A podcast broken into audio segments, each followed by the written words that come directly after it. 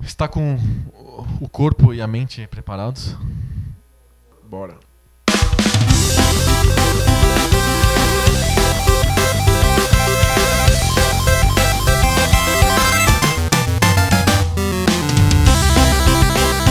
Ao vivo, Poco Pixel número 3, eu sou Adriano Brandão, do meu lado tá o Danilo Silvestre, tudo bom? Tudo bom? Beleza? Maravilha. Agora s- é uma quarta-feira, agora são 9h20 da noite. A gente gosta muito, muito, muito de vocês, amigos ouvintes, porque daqui a pouquinho tem o jogo do São Paulo E, e o do Houston Rockets. e a gente tá fudido porque a gente vai ter que gravar e vai perder os jogos. Mas, mas não muito, né? É, a gente- pelo menos eu quero assistir o segundo tempo. Eu também. Se a gente falar alguma besteira e falar muito rápido, é, você já sabe o porquê.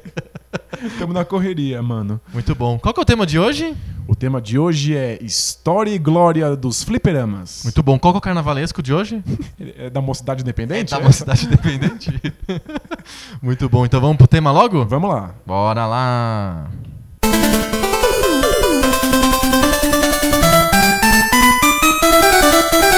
Fliperama. O que, que é isso, fliperama? É, por que que chama Fliperama? Fliperama, bom, a gente, todo mundo já foi num Playland, num Hot Zone, acho que agora chama Hot Zone, é isso? Ixi, não, não sei, não, não, não tenho dinheiro pra entrar Cara, nesse um- lugar. Um lugar chamado Hot Zone, isso é de brinquedo de criança, cara, olha o nome do negócio, Hot Zone. É, é- é o maior sauna gay do planeta. E é um, né, trago- é um ambiente vermelho, assim, é Pois é. esquisito. Acho que é pra, pra, pra estimular mesmo, né? É, pras pessoas gastarem dinheiro. É, pra, pra ficar meio, meio Acho que são as- excitado, assim, É, querer pode enfiar ser. a ficha nos buraquinhos. É, Enfiar nos buraquinhos tem que chamar hot zone, né? pois é. Então, nas hot zones tem um monte de máquinas de jogos, a gente chama esse lugar de fliperama. Mas na verdade esses jogos não são fliperamas, os jogos fliperama mesmo são os pinballs, né? Tipo, jogo que tem bolinha metálica, bate num ne- negóciozinho chamado rebatedor, que em inglês chama flipper. E aí em português a gente acabou chamando o negócio de fliperama. Por extensão, tudo que é jogo que você não joga em casa chama de fliperama também. Pois é, a gente chama o que seriam os arcades, Sim. ou em, ah, em português às vezes arcade. Arcade? Eu já escutei Arcade? arcade e eu acho muito estranho. É, es- Estranho é. É muito bizarro arcade. Mas a gente acaba chamando fliperamas e arcades de fliperama. É, né? tudo é vira fliperama mesmo. Então, por isso que o nosso tema é História e Glória dos Fliperamas, não dos arcades. Sou ainda mais escola de samba agora na, na segunda vez. É, né? exatamente, dos fliperamas. É, arcades é estranho. E eu fiz uma pesquisa, eu coloquei na- no Google arcades e veio assim: os principais arcades são Cláudio Manuel da Costa, Basílio da Gama, Tomás Antônio Gonzaga. Porra! O que, tá que é isso? acontecendo? Na verdade, não. É que que toda vez que você. Eu, eu- eu fiz essa piada infame. Porque toda vez que eu escrevo arcades no iPhone, o maldito troca pra arcades. o cara do corretor ortográfico não previa que a gente ia- ia escrever um dia sobre arcades, sobre jogos de fliperama. Ele acha que a gente vai falar sobre poetas. Que- Quem diria? é Que loucura. Poeta, né? Por, por por que eu leria poesia se eu tenho, se eu tenho um fliperama, né? Exatamente. Dá pra ler poesia no, no fliperama, na Hot Zone? Um- Uns, uns de sexo bem explícito. É, bocage. Catulo, é. É, exatamente. É Muito bom. É, Vamos falar de. Vamos usar, o- fazer o debate de bolso sobre, sobre poesia, então. Sobre poesia erótica Poesias grega. né? eróticas do, do- da Roma do século I. Muito bom. Pô, muito isso bom. também é cultura, é. É, exatamente. Eu me lembro da, min- da, da minha infância, que foi nos anos 80. E É bom lembrar, né? é bom lembrar. E a gente. é, o que tinha de mais avançado e mais legal em jogos eletrônicos era arcade. É, não se comparava os jogos de computador e os jogos de console caseiro com os jogos que tinham nos arcades. Eram, os jogos de arcade sempre eram mais legais, os gráficos eram melhores, o som era melhor, é, os jogos em si eram mais divertidos. Por que isso? É, a, a gente estava acostumado quando, quando começou o- o comércio de consoles caseiros, né? O que a gente chama de console de mesa, né? Console de mesa, Que né? a gente levava pra. Quem colocava o videogame em cima da mesa? É, pois é, É tinha- uma, é uma boa pergunta. É. é, sei lá. mas quando Eu, começou. eu joguei, na verdade, a maioria das vezes que eu joguei em console foi no chão. O console ficava no chão. Pois é. É devia se chamar de console de chão. É que- Acho que não, não soa tão bonito pra equipe de marketing. é verdade, assim, né? eu acho que o pessoal do marketing Não re- gostou. reprovou a ideia. Pois é. Mas quando começaram os consoles de mesa, a gente tava acostumado com, com ports, com versões dos jogos de arcade, em versões vagabundas. Muito inferiores, Tipo, muito né? inferiores, a gente achava tudo, tudo bem. Uhum. Ah, que legal, pelo menos eu posso jogar o jogo do, do, do fliperama Aham. ga- sem- gastando menos dinheiro. Menos dinheiro, uma ova, né? Porque o cartucho custava lá uma Sei fortuna. lá, quando, cinco- 60 dólares. Mas em todo caso, a, a gente tinha um, um grau de expectativa muito baixo pros Uhum. consoles de mesa, porque o que era legal mesmo era o arcade. Sim. né? Tipo, a, a tecnologia era muito maior. Mas por que, que a tecnologia era maior? Se, se, o- se a SEGA ou a Capcom ou a Konami sabiam fazer um arcade que tinha gráficos bons, música boa e tal, por que que eles não lançaram um consoles com a mesma capacidade gráfica, a mesma capacidade sonora? Então, Por que que demorou até o Mega Drive aparecer pra isso acontecer? eu imagino que demorou um pouco pra essa tecnologia ficar acessível, tanto em tamanho quanto em preço. Os arcades eram coisas muito caras pra pra que quem quisesse colocar um arcade no seu bar ou na, na sua loja de fliperamas Aham. comprasse. Arcades eram bem caros. Eu me lembro de ter visto umas propagandas que eram feitas para os donos de bares, falando, ó, esse jogo aqui é retorno garantido. Porque o, é, é caro, É- então é você arriscado, faz um é? investimento, é, um investimento. Você não pode se dar o luxo de comprar um arcade caríssimo e ninguém jogar ele, ninguém pôr moeda no, no desgraçado. Então, basicamente, a questão de os jogos de arcade serem tão melhores que os jogos de console doméstico é o custo do negócio. É, eles têm mais tecnologia e eles são maiores, né? Aham. É difícil colocar um- todas aquelas placas necessárias pra fazer um jogo de arcade Mas, é, fodão mas eles dentro são de um. maiores mesmo? Porque eu fico pensando, a gente já vê uma- um gabinete de arcade, ele é grande porque ele tem que estar na altura dos nossos olhos, a gente joga de pé. Ah, mas, ele- Não é porque mano, tem uma placa gigantesca dentro. mas acho que tem mais componentes do que a gente tava acostumado num, num console caseiro. Aham. Né? Consoles são- tem, tem que ser pequenos pra caber naquela mesa que a gente não Sim. sabe qual é. Tinha uma coisa muito legal em, em arcades antigos, é, os primeiros, assim, da década de 80, que, os, que, eu, que eu me lembro, que vários deles eram em- na vertical. O ATV, digamos assim, o, o tubo do monitor que tava no, no console, É no- verdade. naquele gabinete, ele ficava de pé, tipo King of Boxer,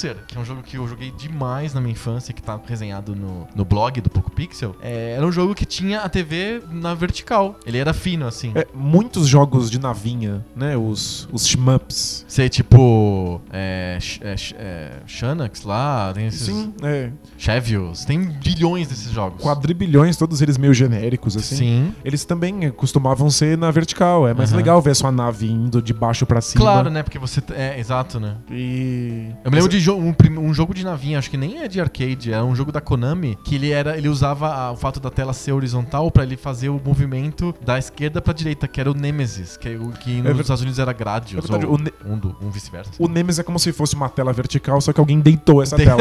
É. Exatamente. Mas, Mas a maioria dos jogos de navinha realmente era tipo Space Invaders, era pra, olhando pra cima. Pra cima. é, e, por exemplo, eu lembro de Caruga no Dreamcast, que Ah. tinha duas faixas pretas Pra ficar Pra não ficar- igual o fliperama. pra ficar vertical como fliperama. Ah, olha só. Hoje, t- será que teria um jogo que fizesse duas faixas pretas gigantescas nas nossas TVs wide? Imagina, né? a gente ia ficar muito puta, perdi, de pedir o dinheiro de volta. Acho que era mais legal falar assim, o- quando você põe o, o, o jogo pra rodar, ele fala, agora pegue a sua TV e in- in- inverta. Ti- Tinha essa possibilidade. Ah, é? É, no ele- Icaruga? ele- no Caruga ele te dá a possibilidade de você deitar a tela. Aham. E aí, como os comandos ficam atrapalhados, você teria que virar a sua televisão. Ou você joga de cabeça... pois é, deita assim e joga. Mas ó, o- você fala, acabou falando uma coisa importante dos arcades. Eles têm mais liberdade de mexer com o formato da tela, com o tamanho da tela, com o formato do arcade. Aham. É, É, os- ele pode mexer na tela, pode mexer no. Porque assim, o, o, o- o Nin- o Nintendo, vou pegar um console qualquer, assim, da, da geração dos anos 80. Ele tinha dois botões, B e A. É isso. E é isso. Os arcades, se precisasse ter um botão, só tinha um. Se precisasse ter três, tinha três. Se precisasse ter quatro, tinha quatro. Simples assim. Esses- O, o criador do jogo tem muito mais controle do, do que ele tá oferecendo pro, pro Exatamente. jogador. Exatamente. Porque ele tá. Ele é o dono da oferta inteira, ele é da- é dono do software e do Do hardware. hardware, Sim. Ele consegue fazer tudo, né? Ah, É como se, se o seu console de mesa que você leva pra casa fosse criado exclusivamente pra jogar um jogo só. um jogo só, né? Tipo, um controle pra um jogo só. No começo, os primeiros jogos de arcade de vídeo é, eram realmente a placa, tudo era feito por um jogo só, muito específico. Depois, obviamente, as, as fabricantes começaram a perceber que isso era meio roubada, né? Nossa, Você dá, tinha dá- dá muito trabalho, custa muito Dá dinheiro. muito né? trabalho, tem que fazer projetos grandes e tal, e custa muito dinheiro pra fabricar uma placa diferente pra cada jogo. E eles começaram a criar padrões de placas, né? Acho que a pla- o, o padrão de placa mais famoso é o da, da Capcom, né? O CPS. O CPS. Facilita muito, porque o cara tem uma placa só e ele só troca o jogo, e aí o arcade fica muito igual a um, um um, console. Sim, e, e é mais negócio pro dono da, da lojinha de arcades, né? Ele pode simplesmente comprar jogos novos da Capcom e ele enfia dentro daquela placa que ele já comprou. Isso- aí, eu- aí eu realmente fico em dúvida se essa facilidade toda era pra Capcom ou se era uma facilidade pensada no lojista, no dono do arcade, do Acho que- das- das- Acho que é da bom pra salão todo de mundo, né? Acho que todo mundo sai ganhando. Mas será que eu- eu- eu- o cara podia realmente só trocar o jogo, a memória do jogo e manter o gabinete e tudo igual? É, não sei. hein? Talvez essa possibilidade, mas é que em geral vem o gabinete junto, né? O gabinete tem todas, toda a artes. Hum. imagem, a arte, os botões específicos, é. Mas sempre, a gente sempre encontra por aí esses gabinetes de, de fim de mundo, Aham. né? Tipo, Você, você entra num arcade tem aqueles gabinetes brancos, assim, sem nenhum tipo de arte, rodando alguma Genérico. coisa dentro, é porque genericaço. É, é pi- pirata, né? Pirateado, sei lá. É porque o CPS era tão comum, esse, esse- essa placa do, da Capcom, rapidamente o pessoal começou a, a fazer clones. pra- principalmente por causa do Street Fighter, porque o Street Fighter 2 rodava na CPS, na CPS 1. E todo mundo queria jogar Street Fighter e todo 2. mundo queria jogar Street Fighter 2. Então os chineses lá, sei lá, alguém conseguiu copiar. Sempre os chineses. Bota a culpa nos Blame chineses. it on né? the Chinese people. É, sempre a culpa dos- são dos chineses. Ah, Enfim, algum cara aí. Quando eu era criança, na verdade, ninguém falava de chineses, todo mundo falava de paraguaios. É verdade. Então tinha as cópias, o Street Fighter paraguaio, né? O pessoal falava às vezes assim. Então, o. O, o, o- o cara que conseguiu piratear a CPS, fazer um clones da CPS, ele não tinha essa preocupação de fazer um gabinete bonitinho e tal. Ele simplesmente tinha um gabinete genérico branco que servia pra todos os jogos que ele quisesse. né? É pra você entender, mas acho que fora da pirataria, o cara tem que comprar o gabinete completo com a arte bonitinha, né? Sim. Acho que quem ganha dinheiro com isso mesmo é a Capcom. É a Capcom, de ter padronizado pelo menos o projeto, ele ganha. Sim. A fabricação ele tem que replicar, porque ganha escala, é bem melhor. É, a SEGA padronizou a placa dela também, que era a placa Naomi. Uhum. Inclusive, acho que era o nome da, da filha do cara que criou a placa. Pensei que era uma homenagem a Naomi Campbell. O cara ficou olhando pra fotos da Naomi Campbell enquanto fazia. a- Ficou a inspirado e fez uma bela placa de fliperama. Placa. Mas a, a placa era padronizada, mas ela funcionava com jogos muito diferentes, que não fazia sentido usar o mesmo gabinete mesmo. Um era um jogo de carro, outro era um jogo de luta. A placa Naomi servia pra tudo. Vamos pensar no estilo de jogo arcade. Você falou de vários jo- jogo de carro, jogo de luta, mas acho que em comum a todos esses tipos de jogos tem um certo estilo arcade que é o. A gente meio que comentou um pouquinho no, no episódio passado que a gente falou de computador, que Sim. jogos de computador tem um estilo meio de ca- com cara de computador. Jogos de console tem um certo estilo um pouco mais genérico. E fliperama, arcade tem um estilo bem com cara de fliperama, de arcade, né? O que Com que é esse estilo? O, o estilo capitalista, né? S- são- É que Capcom significa capitalistas comendo fichas, né? Acho que eu não era tão politizado quando eu era criança pra, pra fazer essa piada. Essa é uma piada. Só serve na Fefeleche. É. Selo fefeleche de qualidade. É, porque o- o- os, os jogos de arcade são rápidos, né? A, a sua sessão de jogo dura pouco tempo, porque ela te obriga a colocar uma ficha nova. Uhum. É, o- é feito pra comer ficha mesmo. Pois é, são jogos rápidos, velozes, Uhum. experiências bem, bem curtinhas, assim, Sim. em pequenas doses. Eu Acho que tem a ver um pouco com esse negócio de comer ficha. é, e também tem a ver com como que socialmente funcionava um arcade.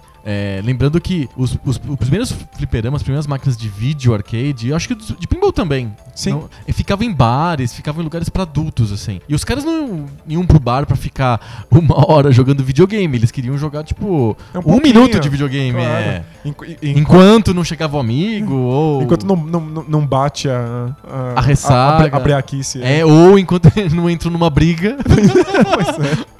Aí ele, ele, ele joga um joguinho rápido, não pode ser um jogo. Não vai jogar, vai completar é, o GTA V Pô, é, não- no bar. Não faz sentido. Sim. E, e tem uma outra coisa, que é pra permitir a socialização da máquina. Ah, Já que- trocar as pessoas que estão usando, né? Sim, já que só tem uma máquina, Aham. então jogo eu, depois é a outra pessoa. Sim. Aí faz uma filinha, então não pode durar muito tempo. Se o cara ficar lá quatro horas jogando, o resto das pessoas vai embora. E aí o jogo tem que favorecer essa velocidade, essa troca de jogadores. Sim, até pra lucrar com todos os jogadores. Sim.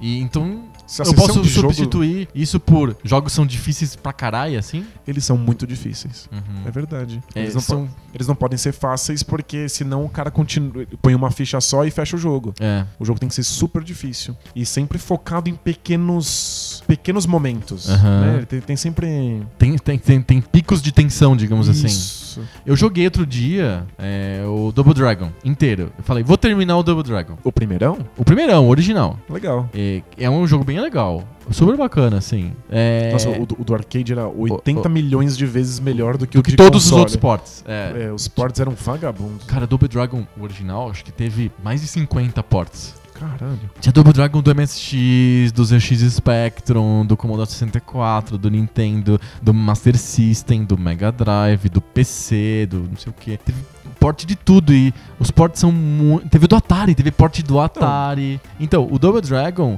se você jogar ele até, até terminar, dá 12 minutos, 15 minutos no máximo. Mas é que você gasta muita ficha em 12 minutos. Eu fiz um cálculo e eu gastei fichas virtuais pra terminar o Double Dragon no emulador. Tipo, eu devo ter gastado 12, 13 fichas. É mais ou menos uma ficha por, Por minuto. minuto. Porque mesmo com o truque de jogar dando cotovelada, porque o Double Dragon tem esse macete. Sim, de você virar de costas e. e Você ficar joga só de na costas, o jogo inteiro de costas. Você chegou a bobo, aí você vira de costas, dá uma cotovelada. Aí chega a mina do chicote, vira de costas, dá uma cotovelada. costu- O, o nome disso é falta de tester. É. Eles não botaram alguém pra jogar antes de ver. Era uma grande sacada. Você tava batendo em alguém na sua frente e aí você podia dar uma cotovelada e alguém chegando por trás. Lembra Eles não que... pensaram, do, meu Deus, os caras são muito inteligentes, eles vão virar de costas pra todos os inimigos e dar sua cotovelada. É, Isso mesmo. Lembrando que o Double Dragon ele é filho do Renegade, que era um jogo feito pra você poder bater em, joga- em inimigos na tua frente e, e atrás, porque o, bo- o botão 1 era soco pra uma direção e o botão 2 era chute pros, pras costas, é da coice. E aí o, o Renegade foi feito pra isso. E o Double Dragon quis f- adaptar o sistema. Quis adaptar o sistema e o que aconteceu? O pessoal é, Explorou. explorou. E aí o que acontece? Eu joguei dando cotovelada em todos os inimigos. é, Inclusive o final que tem uma metralhadora, então é o. Ele tem uma armadura e uma metralhadora. E você derrota, derrota ele com cotovelada. e aí. é- cara, é muito rápido. É 12 minutos. Só que você gasta muita, muita ficha. Você usou o truque, você já usou uma coisa que os game designers não tinham planejado e você gastou 12 fichas Se eu pra fechar tivesse um jogo jogado 12 tentando minutos. dar soquinho e chute, Ixi, era eu- 24 24 milhões. fichas, sei lá. Pois Era é. Muito mais ficha pra, Então, pra poder é- é terminar o muito- jogo. É muita grana. Então, mas focar nesses intervalinhos curtos de um minuto permite que mais gente joga, mais fichas sejam colocadas. É, é tudo grana pra, pra, pra quem tá fazendo o jogo. Exatamente. A gente adorava, e essas experiências curtas são cheias de, de tensão e adrenalina. Uhum. Elas são muito divertidas. Exatamente. Mas é sacanagem. É, é- é sacanagem. É É, sacanagem. feita pra pegar o cara mesmo, pra, pra pegar a ficha do, do pessoal. Mesmo jogo de corrida tinha intervalos de 60 segundos pra você chegar no próximo checkpoint. Então, na verdade, ele não era uma corrida inteira. Você tá, você, quando você compra uma ficha, o teu, você tem direito a um minuto de corrida. Não é nem uma volta inteira. Uma volta dá três minutos e meio, quatro, dependendo do circuito. Você, quando você põe uma ficha, você tem direito a um minuto. Se você for muito, muito fantástico, Aí você genial, tem mais jogar um minuto tudo pra jogar. Mas aí tem um problema, porque você só vai ficar bom e genial e fantástico se você tiver gastado um monte de fichas pra ficar bom, genial e fantástico. Sim. Mas eu me lembro que a tensão que dava quando você tava perto da checkpoint e o, nu- o cor- um número gigantesco na tela falando que faltava 10. Al- alguns jogos estão Nove. gritando com você, assim, nine, eight, seven. É, exatamente. O desespero, né? É, o desespero. E aquilo dá uma tensão incrível. E quando você conseguia passar o checkpoint e ganhar mais 60 segundos ou 30 segundos de jogo, era um orgasmo. Pois é, mas é, sabe que essa tensão, essa tensão extrema tá Hum. tão relacionada com o jogo Uhum. quanto está relacionada com o fato de que tem dinheiro de verdade É investido. verdade. Tenta jogar pôquer com ficha de plástico. Você pode ficar Feijão, poker com com, feijão. É pô- pôquer brasileiro. pôquer versão topiniquinha, É. com feijão. Você fica nervosinho? Fica. Agora bota 10 reais na mesa e vê o que acontece. Sai morte. Pois é, não. Separa 10 reais em fichinhas de, de 10 centavos. Você perde 30 centavos, já tá Fica puxando puto. os cabelos. assim, tipo, é dinheiro de verdade, eu trabalhei por essa porra. Sim. Imagina, a gente era criança, ficava choramingando pra conseguir dinheiro pra comprar uma moeda. Nossa, perder aquela moeda era um horror. Sim, Então, tipo, tinha muita adren- adrenalina envolvida por fatores extra-jogos. sim. Então, n- Não tem como tirar do arcade o fator extra-jogo. Você tá num ambiente público, tem um monte de gente, Gente assistindo. vendo, é. Você botou grana nisso. Aliás, se a gente ficava tenso quando faltava a 10 segundos, 10 segundos pro pra chegar no checkpoint. Todo mundo ficava. E um monte de gente assistia você É jogar pra ver se verdade. você ia conseguir. Eu me lembro que uma vez, eu, eu morava em Brasília nessa época, e eu conheci o Double Dragon no fliperama que tinha dentro do Conjunto Nacional, que é o primeiro shopping de Brasília. Não é o Conjunto Nacional aqui de São Paulo, é o Conjunto Nacional de Brasília. E tinha um fliperama mais ou menos, não era tão, assim, feio e e com bandidos, porque era dentro do shopping, assim. Ninguém dava cadeiradas e É. correntadas e ninguém. Garrafada na cabeça do outro e tal. Que, que sem graça. É, era um pouco sem graça, mas é- não era também o lugar mais saudável do universo, assim.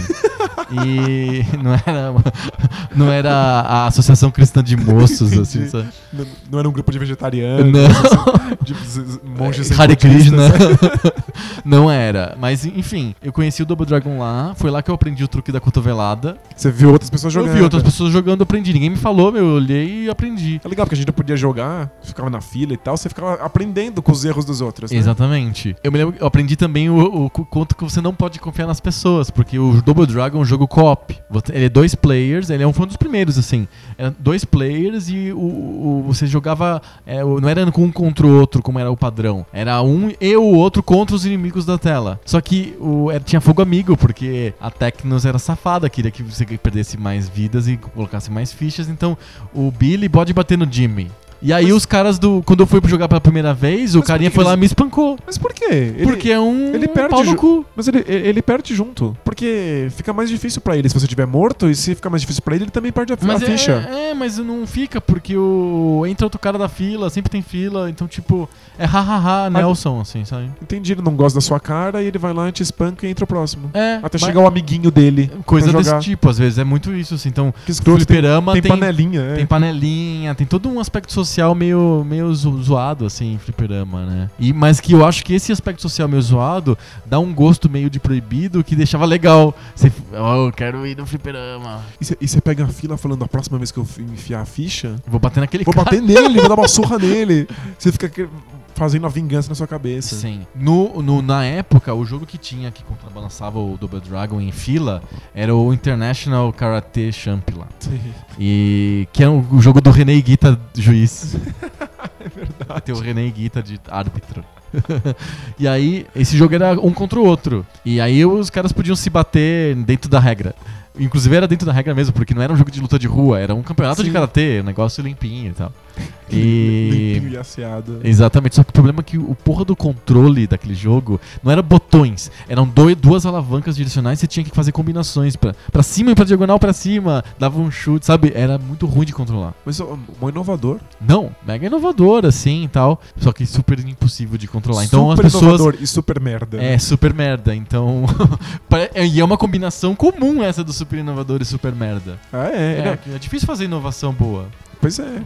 Quando você tá tentando, é muito fácil errar. Exatamente. Mas tudo bem. A gente E aí aplaude. as filas desse International Carter Champ não duravam quanto a do Double Dragon. O pessoal começou a abandonar o Double Dra o Carter Champ pra jogar o Double Dragon porque o controle era melhor. O que aconteceu? O pessoal acho que queria jogar um contra o outro e não, não sabia jogar o Carter Champ, então eles faziam um contra o outro no, No Double, Double Dragon, Dragon. que é um jogo cop. Só porque o controle era melhor. É, exatamente. Legal, então, tem essa coisa do social. Qu- Quando você bota um jogo dentro de uma comunidade, dentro de um grupo, o grupo subverte. É, é isso o grupo faz o que quiser com o jogo. aí. Aham. Ficar dando cotovelada, virando de costas pra matar a metralhadora, ou lutando um contra um no Double Dragon. Sim. Então o jogo na verdade não é da Tecnos, é de do pessoal que É joga. de quem joga. É bonito, Sim. né? É meio anárquico. É legal.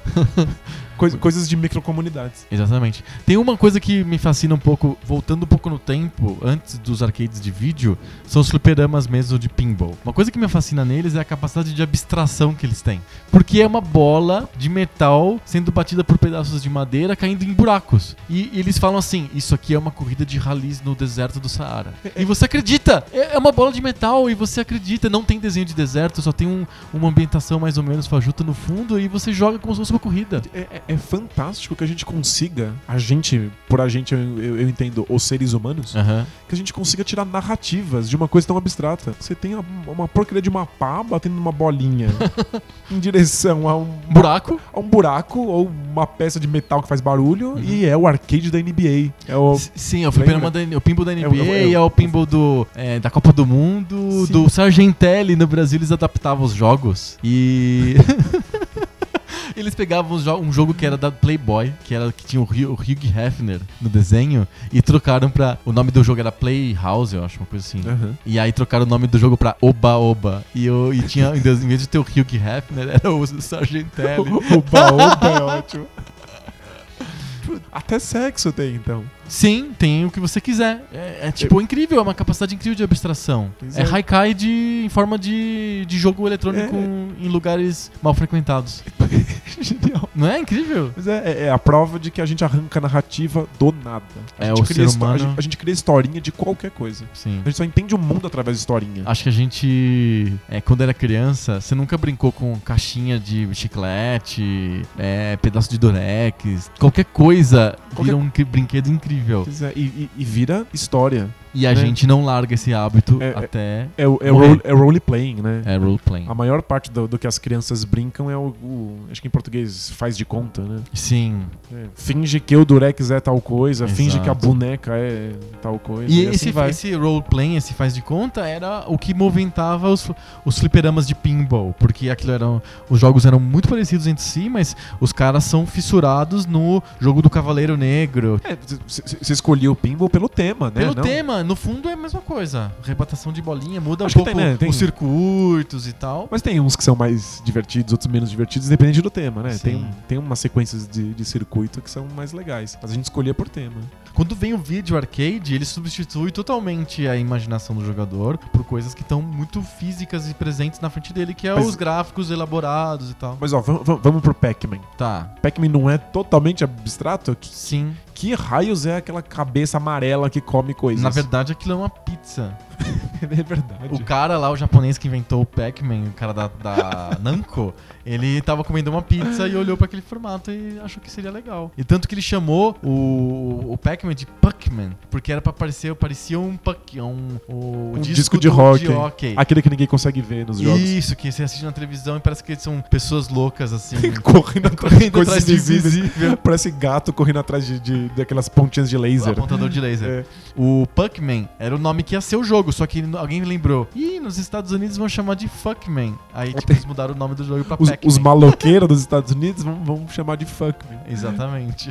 Mas é, é muito abstrato. Ninguém imagina aquilo é um pedaço de pizza, né? Aquilo é só uma bola amarela comendo coisas. representa, representa um, alguém num labirinto sendo perseguido por fantasmas. É, pois- eu- pois sei é. lá. É só, é só uma sensação mesmo, né? E Aham. tentar vencer aquilo. Mas é incrível que por não, por não ter muita história, por não ter narrativa, virou uma coisa meio universal. Funciona com qualquer povo, com qualquer gênero. O, o Pac-Man foi um dos grandes responsáveis por mostrar pras mulheres que o videogame era interessante, que era divertido. Foi foi o primeiro jogo de videogame que foi jogado por mulheres, em, muito por mulheres. E tinha mochilinha do Pac-Man, disco com música do Pac-Man que fez puta sucesso, é, vídeos. é, vi- ó, vídeo não, é, pro- é pro- desenho animado do Pac-Man. Então, fliperama tem que ter o fliperama. O fliperama da NBA pra quem gosta de basquete. O fliperama de carro pra quem gosta de carro da NASCAR, né? Tinha o Aham. fliperama da NASCAR. O Pac-Man é tão genérico, mas tão genérico. Tá tão, tão... não precisa ter o Pac-Man da, É da tão NBA. alheio à narrativa que o Pac-Man funciona pra qualquer um. Por isso Sim. que é um sucesso tão absurdo, né? As pessoas queriam é jogar, era a única coisa que importava. Era o gameplay puro, muito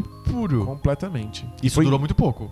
A partir do momento que os, os, os arcades, os computadores que dentro dos arcades começaram a ficar mais poderosos, eles começaram a fazer gráficos e músicas melhores e aí a E aí conta a historinha abstração- de novo. assim. Exatamente, desaparece. Mas e co- co- começou. Só a abstração deixou de ser, de ser suficiente. Né? Começou a ter muita competição. Se eu tenho vários jogos de abstração, todos mais ou menos parecidos, eu acabo escolhendo aquele que tem um tema que me agrade mais. É, o pode mercado ser. foi, foi afunilando. Aham. Sabe que o Pac-Man, ele, ele foi um side project, né? O, o a Namco tava mesmo é, empenhada em lançar o, o, o Rally X, que era um jogo muito parecido com o Pac-Man, que era um de labirinto, só que não eram com é, pizzas fugindo de fantasmas. Eram com carrinhos, tipo de carrinho de Fórmula 1, fugindo um dos outros. E aí a arma que você tinha era soltando uma fumaça e era um labirinto. Era Mas bem a- parecido com o Mas, era- Pac-Man. só- mas era carrinho, carrinho não é pra todo mundo. Exatamente, ele não tinha abstração. Agora, pizzas? Quem Pizzas não são gosta de pizza?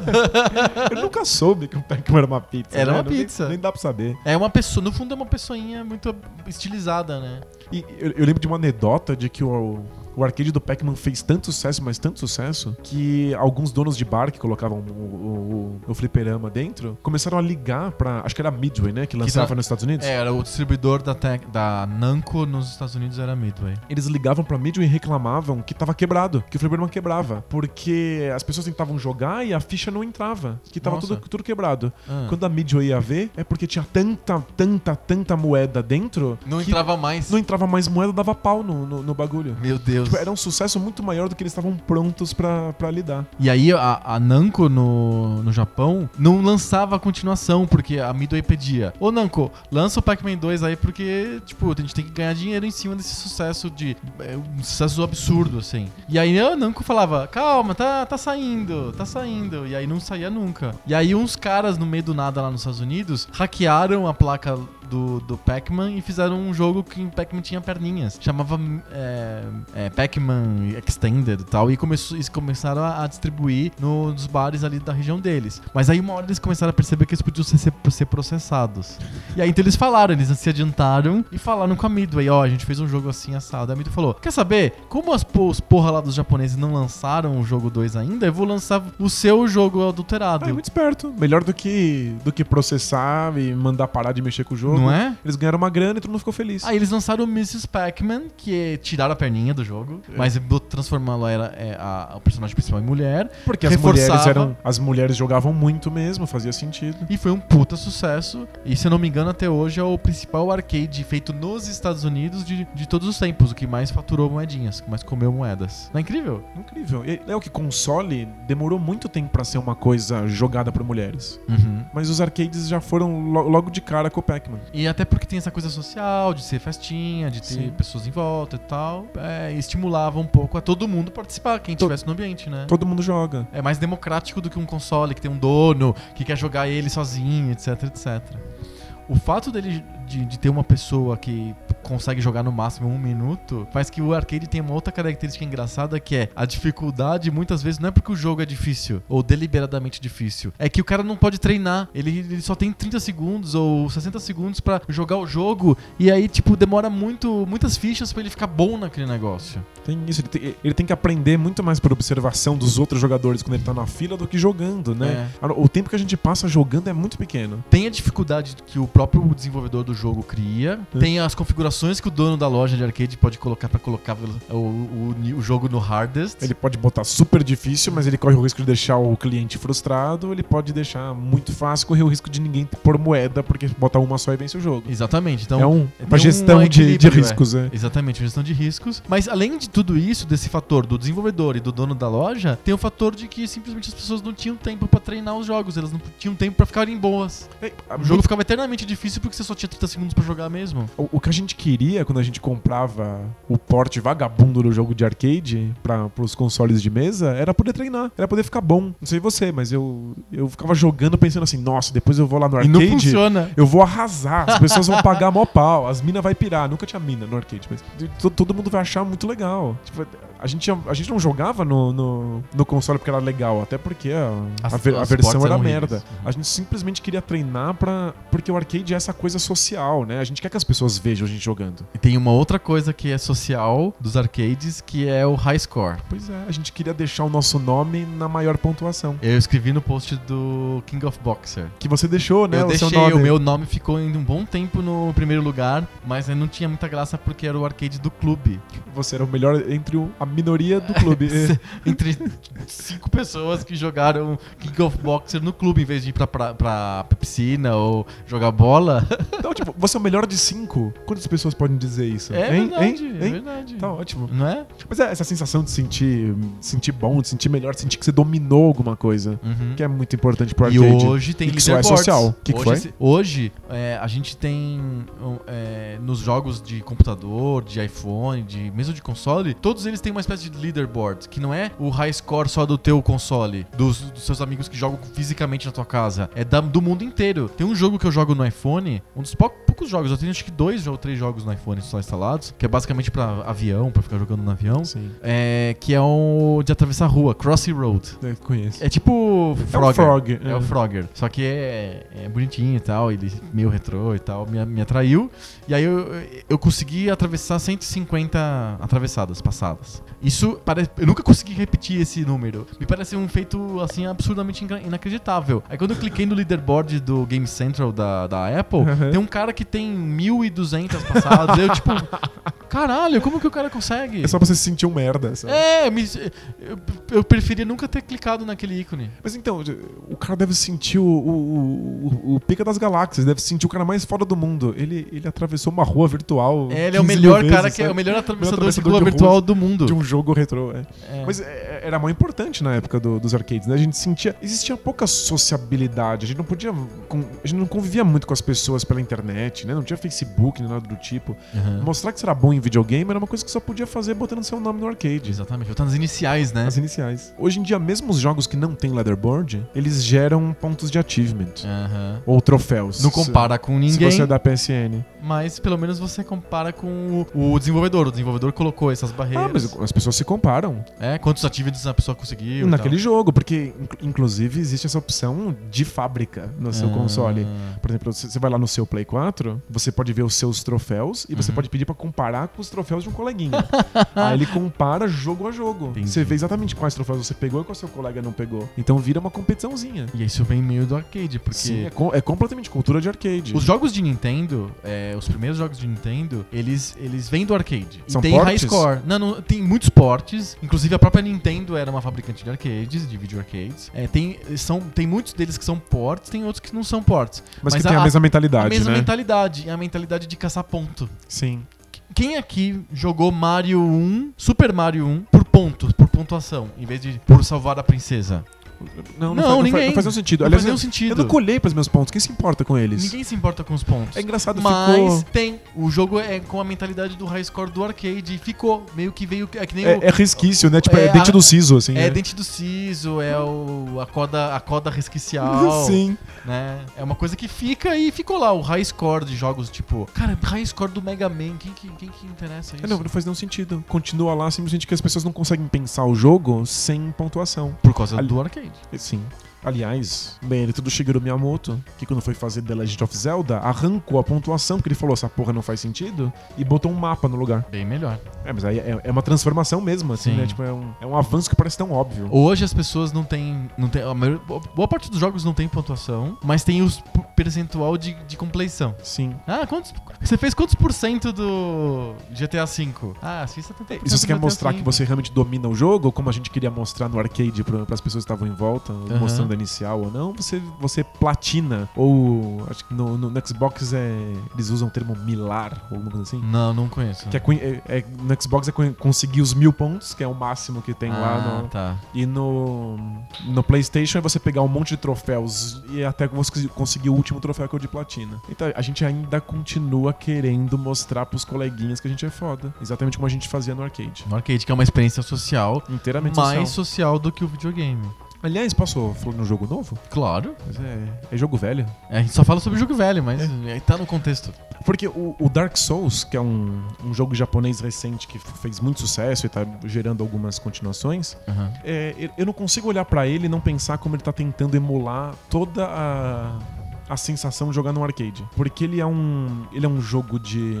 um jogo em terceira pessoa em que você fica matando um monte de monstros. Uhum. Mas o único jeito de você sobreviver, porque o jogo é muito insanamente difícil, é você ver como é que outros jogadores que passaram por aquela mesma cena morreram antes de você. E tem um, ele mostra um filminho, é isso? É, você pode entrar em contato com o sangue das pessoas que morreram e você vê como é que foi a morte delas. É Como se isso te preparasse pro desafio que você vai enfrentar daqui a um passo. Não tem uma- um esquema parecido no Hitman? Não saberia dizer. Eu acho que no Hitman, não, é, talvez nesse último, ó, que eu chamo Absolution, eu acho, o último jogo do Hitman, é, você pode criar cenários de assassinato. Então você vai lá e coloca ó, os, os obstáculos, o alvo, ah, todas as premissas. E aí, o- quando alguém joga na internet. Aí, quando alguém consegue, você pode assistir como que ele jogou. Legal. Eu acho que tem, tem isso no ritmo. Oh. Mas é que o pro Dark Souls é essencial, você nunca passa por um desafio sem ver como outra pessoa passou por aquilo. Que legal. É, é como se você estivesse na fila do arcade aprendendo, Aprendendo. com o cara que tá na sua frente. Olha que E incrível. porque o jogo tem uma dificuldade insana, como a dificuldade dos arcades. Uhum. E é engraçado, porque ah, quem cresceu com o arcade, quem cresceu jogando com o arcade, sente falta desse desafio, sente falta da- dessa dificuldade. Sim. Que foi sendo abandonada nos videogames de console porque ela não faz sentido mesmo. É, tipo, é, a gente não, não precisa provar nada e o, o console não tá te comendo uma ficha. Sim. Então os jogos foram ficando um pouco mais fáceis. Mas, mas isso não é muito recente. E se eu voltar de novo pro Mega Drive, por exemplo, é, tinha uma necessidade de ter pontuação, de ser difícil, ter uma experiência arcade-like, que hoje se abandonou. Hoje, é, a- a- sei lá, desde o Play 2, se abandonou em troca de uma experiência é, de fruição, de uma história, de um ambiente, de uma atmosfera quase cinematográfica. Você tem razão, mas eu acho que nos- desde o começo dos consoles, eles já pensam em experiências menos difíceis do que os arcades. Será? Eu sinto que sim. Cara, o o Nintendo é famosíssimo por jogos muito difíceis. Ai, É, Ni- Ninja Gaiden. meu Ninja Deus. Gaiden, Battletoads, Silver Surfer. São jogos muito difíceis, tipo arcade, e que, tipo, não, não tava preocupado em, em falar assim: pega na minha mão, você vai ter uma grande experiência e a gente vai terminar a experiência whatsoever. Pois jogos de hoje em dia são assim. São. O importante é a experiência, É- a completude da narração, da história, ver o final. né? Isso, é ver o final. Você vai ver o final. É, é uma. É, é uma garantia. É uma garantia, você vai terminar o jogo, vai, a menos que você desista, dizer- mas você vai terminar o jogo. No do, do Silver Surfer, cara, não tem jeito. É, você tem que ser muito bom pra você conseguir ver dois terços do jogo. Ele não tá preocupado se você vai ter experiência ou não. Você tem que ver o futuro pra conseguir passar no Silver Surfer. É muito difícil. Começou o jogo, fiquei sabendo aqui que o jogo Cruzeiro e São Paulo acabou de começar. Vai, vai, vai mantendo a gente informado. Vamos lá, é, vocês vão. A gente é ba- muita pin- gente, Vai né? pintar bolinha na tela da Globo. É que a gente é muita gente, os ouvintes já sabem qual é o resultado. É. Né? A gente tá falando esse dire- programa direto que a gente do tá, passado, a gente né? tá falando do passado, é ao vivo. Mas esse programa que a gente tá guardando- gravando na quarta-feira à noite vai ser publicado na segunda-feira de manhã. As pessoas vão saber já o que aconteceu no jogo do É verdade. Cruzeiro e São Paulo. Então, ó, qu- quando você tava falando que hoje em dia os jogos já te garantem que você vai terminar eles. O importante é o jogador sentir uma experiência. Então, é que a gente é um, um número limitado de pessoas.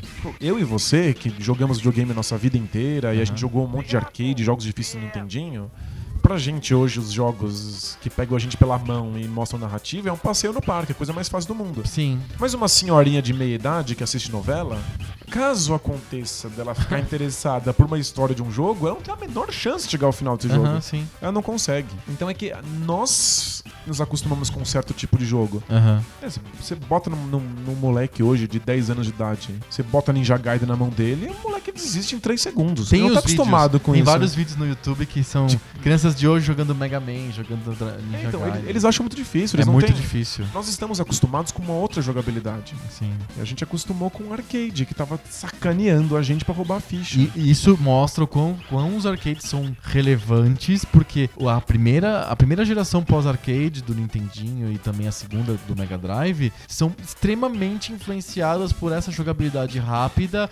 difícil, com pontuação, high score. Todos são elementos que são emprestados do fliperama, do arcade. Completamente. E eu- eu, de jeito nenhum, vou desmerecer os jogos de história, eu gosto muito deles. Mas é que os jogos de arcade oferecem outra coisa. Ah, Eles dão pra gente uma sensação de, de conquista. aham. de que se você treinar, que você, se você tentar, se você se esforçar, você vai conseguir alguma coisa. Tem a meritocracia dos arcades. É uma meritocracia escrota dos arcades, mas que enche o coração de quentinho.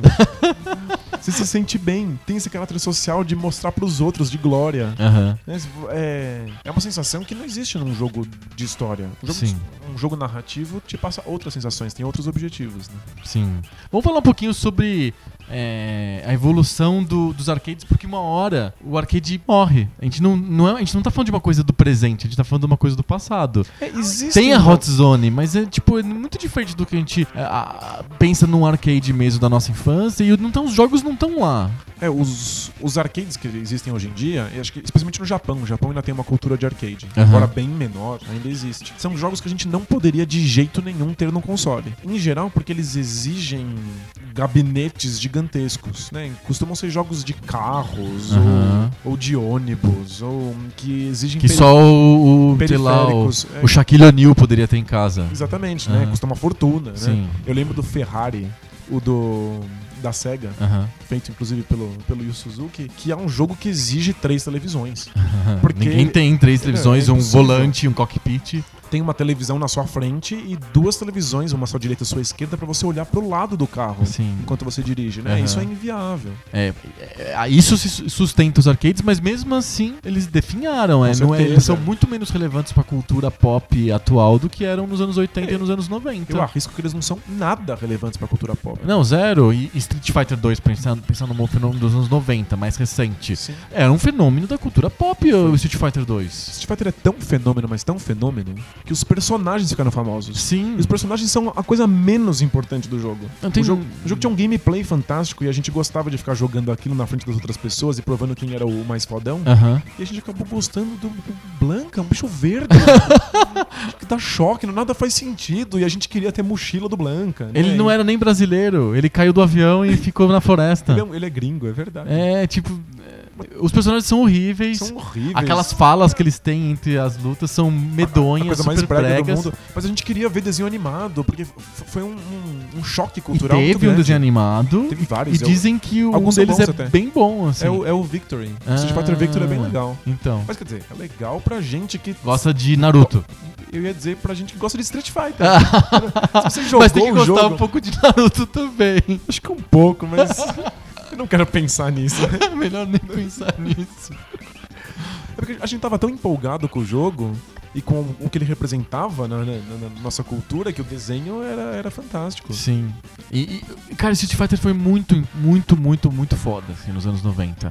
O, e pen- pensar que ele ressi- significou, é, vindo do arcade, uma criação de um monte de outros jogos do mesmo estilo que começaram nos arcades e que foram todos portados pros consoles caseiros. É, eu- eu e já- hoje não são tão relevantes. Tem o Mortal Kombat X lá da Peach, mas, cara, o flagship do Xbox One e, da- e do PlayStation 4 são os jogos de tiro em primeira Com e terceira certeza. pessoa, não Não- são Eles jogos não de são luta. tão relevantes. Mas, Então, jogos de luta. Eles Foram flagships de, do Mega Drive, flagships do Street Fighter, do, do Do Super, Super Nintendo, Eu já falei aqui, e, né? e que do Neo Geo, que era um console feito basicamente pra jogar jogo de luta. Só jogo de luta. Eu lembro, eu comentei aqui num, num, num outro podcast que quanta gente que eu conhecia comprou o Super Nintendo só pra jogar Street Fighter 2 em casa. Uhum. Porque é a versão de, de Super Nintendo era bem Era razoável. boa, era bem boa. É, era nota E 7. ele tinha, né, e ele tinha os botões, porque o, o Mega Drive só tinha três botões. É, tinha um- ABC. tinha um Não, ou controle- era 1, 2, 3, não me lembro, acho que Mas é ABC. Tinha um controle com seis botões, mas você tinha que comprar, né? Tipo, é, Isso, era a- a feito parte. por causa do Street Fighter 2. é Isso, No- Exatamente. o Super Nintendo ele tinha os botões de. de ombro. Ele tinha um a mais, então ele era quatro botões e tinha os ombros. Isso, dava certinho. E aí dava certinho, porque ele precisava de três bo- seis botões. t- t- é, soco e chute em três intensidades. Então, Eu só chutava e socava na intensidade forte. Foda-se. Nossa, mas, mas quem manja acha, acha soco fraco muito importante. Ah, é? Hum. Muito. Acho que foi o, jo- o jogo de arcade mais importante, mais em- é, com maior relevância é, cultural. é, depois do Pac-Man foi o Street Fighter 2, cara. É, precisava fazer um estudo sobre o Street Fighter 2. Por que, que ele foi tão, tão importante? Sim, é impressionante. Eu lembro de um fliperama que era uma Playland. Que não, chamava Playland naquela época? Acho que, acho que Prova- sim. provavelmente. Acho que sim. Era Playland e era no Shopping Morumbi, perto da, da saída do estacionamento. Tinha uma garagem lá e tal, e aí tinha o Playland. E tinha um, cu- um jogo que eu adorava, que eu jogava sempre, que era o Robocop, que era um beat 'em up com o Robocop. Do- No fliperama? No fliperama, pensa num robô que anda super lentamente nas ruas de Detroit e dá socos gigantes que derrubam cinco caras de uma vez só. assim. Lembra daquela cena do filme que o Robocop dá socos em várias pessoas? Então, é, Tra- transformaram- dessa mesma. é. Transformaram, o, Ro- transformaram o Robocop no Bruce Lee. Exatamente, transformaram o Robocop no genérico É. do, do Jimmy e do Billy. Parênteses do seu parênteses. É, o arcade do Robocop é parecido com a versão pra Nintendinho? É parecido com a versão. A, a versão de Nintendinho é um porte mal feito da versão do. Do arcade. do arcade. E a versão do MSX, por que que ela é tão diferente? É um porte feito lá na Inglaterra, pela Ocean, pela pra, pra ZX Spectrum, que foi portado de novo pra MSX. É, mu- é- é totalmente diferente. Totalmente diferente, mas é melhor que a do Nintendinho. Eu também achava. É. Eu, eu achava mais legal, porque tinha a fase de atirar na pessoa do beco e ati- atirar no ladrão sem acertar a vítima que tava na frente. É, que o, Uma ceninha de tiro, assim. que é legal. aquela que o Robocop dá- no filme dá o tiro entre as pernas da mulher e atravessa pega no saco É. do cara. Eu achava genial porque ele lembrava o filme, né? Tentava manter a Tentava. narrativa do filme. E tinha outra coisa na versão do MSX que eu adorava, que era o você montar o retrato falado do, Era do- bem dos legal. vilões. Que não que era uma coisa bem engraçada, assim, estranha, mas que era diferente, pelo menos. Você montava a orelha, a- o- É, tinha várias jogabilidades, tinha uma narrativa. tinha uma certa narrativa. Mas enfim, É. o Robocop do Fliperama tava lá, eu adorava esse jogo. E aí tinha o do ladinho do Robocop, tinha um que ninguém jogava, que era o Street Fighter 1. Que eu me lembro que tinha o Ken de vermelho. Era tipo. Era, o- era o personagem principal, inclusive, o do Street Fighter 1 era o Ken. Porque Só- na só verdade, que esse ruim. gênero one-to-one, cara. É um dos mais antigos do fliperama. T- Além do International, International Karate Champ, que a gente comentou, teve um jogo da Konami que eu, que eu sempre gostei muito, que é o Yar Kung Fu. Que era, um, É. ti- era um fliperama que eu via muito em Brasília, não no Conjunto Nacional, mas no Parque Shopping. é, tinha um fliperama lá, um- uma casa de um arcade Playland, não era Playland, era outro nome, é, que tinha o Yar Kung Fu. E era muito legal porque você era, você era o, o Dolong, era o nome do, do, você, do teu lutador, que na versão caseira que eles fizeram pro MSX e tal, chamava Lee. E era boa a versão? Merda. Era totalmente diferente, assim, era outro jogo, assim. Tinha menos lutadores, era um ambiente. Era um cenário simples, era só um, um fundo preto, assim. Enquanto no Fliperama tinha os cenários com cachoeiras, era bonitinho, assim. Eu só, eu só joguei a versão. Sim. E era, era muito parecido com o que vir- veio ser o Street Fighter depois. Só que o Street Fighter é uma das coisas que é defi- definidora de gênero do Street Fighter O 2? do, do Street Fighter 2 é que o- são, os personagens que você joga, os lutadores, são grandes, eles ocupam um pedaço considerável da tela. O Yar Kung Fu, o International Karate- Karate Champ, mesmo os Beaten Ups, tem personagens menores. Sim. E aí, tipo, é, dá mais. Eu me lembro que no Yar Kung Fu dava um espaço pra você fazer saltos muito grandes. A tela era gigante, Porque a né? tela era muito Micro grande, personagem. com personagens pequenininhos que você chutava e tal, e era legal, assim. O Street Fighter 2 veio com personagens grandões, super definidos, e aí tem mais, parece que tem menos espaço pra fugir dos golpes, você tem, é uma Legal. luta mais visceral, assim. Era mais rápido, era Mais muito adrenalina. rápido. É, eu, eu- eu acho que uma coisa legal do Street Fighter 2 é que os golpes saem com uma velocidade bacana. Aham. E eu acho que o jeito com que os golpes saem, o- os comandos que eu tenho que dar no controle pra que eles saiam, é ao mesmo tempo desafiador e acessível. Tem alguma coisa aí, tipo, muito mágica. aham. Porque tem vários outros jogos de luta melhores que Street Fighter 2 que as pessoas não jogavam porque não conseguiam fazer nada. É, O próprio International Character Champ que eu falei, que era um- uma jogabilidade em, em- em do- duas manoplas lá, que era impossível de, de manobrar. Eu, eu, eu sou louco por Virtua Fighter. Aham. Virtua Fighter é fantástico, né? Tipo, também nasceu nos arcades, um dos primeiros jogos poligonais de arcade. Mas eu nunca consegui achar ninguém pra jogar contra mim no, no, no fliperama. Eu jogava sozinho. Tipo, as pessoas não, não sabiam dar os golpes. É, é super difícil, você tem que ter cuidados milimétricos de quando você aperta ou não aperta o botão. No Japão fez um baita sucesso, né? O pessoal passava o dia inteiro no fliperama aprendendo a jogar Virtua Fighter. Treinando, né? Treinando, né? É, Surgiu uma faculdade de Virtua Fighter.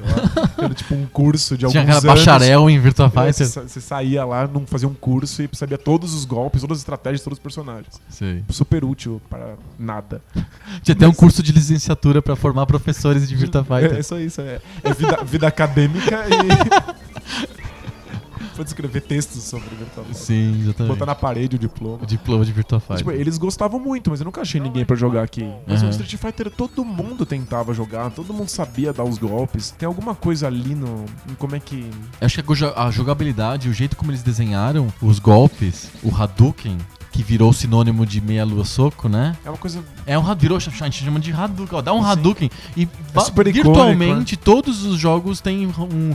Se você der um Hadouken, ele faz alguma coisa, É verdade. A a primeira coisa que você tenta num jogo de luta é, é dar um Hadouken. não é? É. Você vê- vê lá uma luta um contra um, você tem vontade de dar Hadouken, assim. No É, Virtua Fighter não funciona. Eu- eu agora Porque- não me- a- Até porque não tem Hadouken mesmo, ninguém tem magia, né? É, tipo, é, arte marcial. É arte marcial de verdade, De verdade. né? Esse negócio de magia eu achava meio picaretagem do Street Fighter 2, mas depois as pessoas se acostumaram. E faz muito sentido quando eu transporto o mundo do Street Fighter 2 para um mundo tipo Marvel. Se eu pego X-Men é, Children of the Atom, que é o, o, o One to One do, do, do X-Men, ou Marvel Super Heroes e depois o Marvel vs Capcom, é, faz sentido, porque o Homem de Ferro realmente ele dá tem o, o raio rep- é repropulsor, repulsor, sei lá.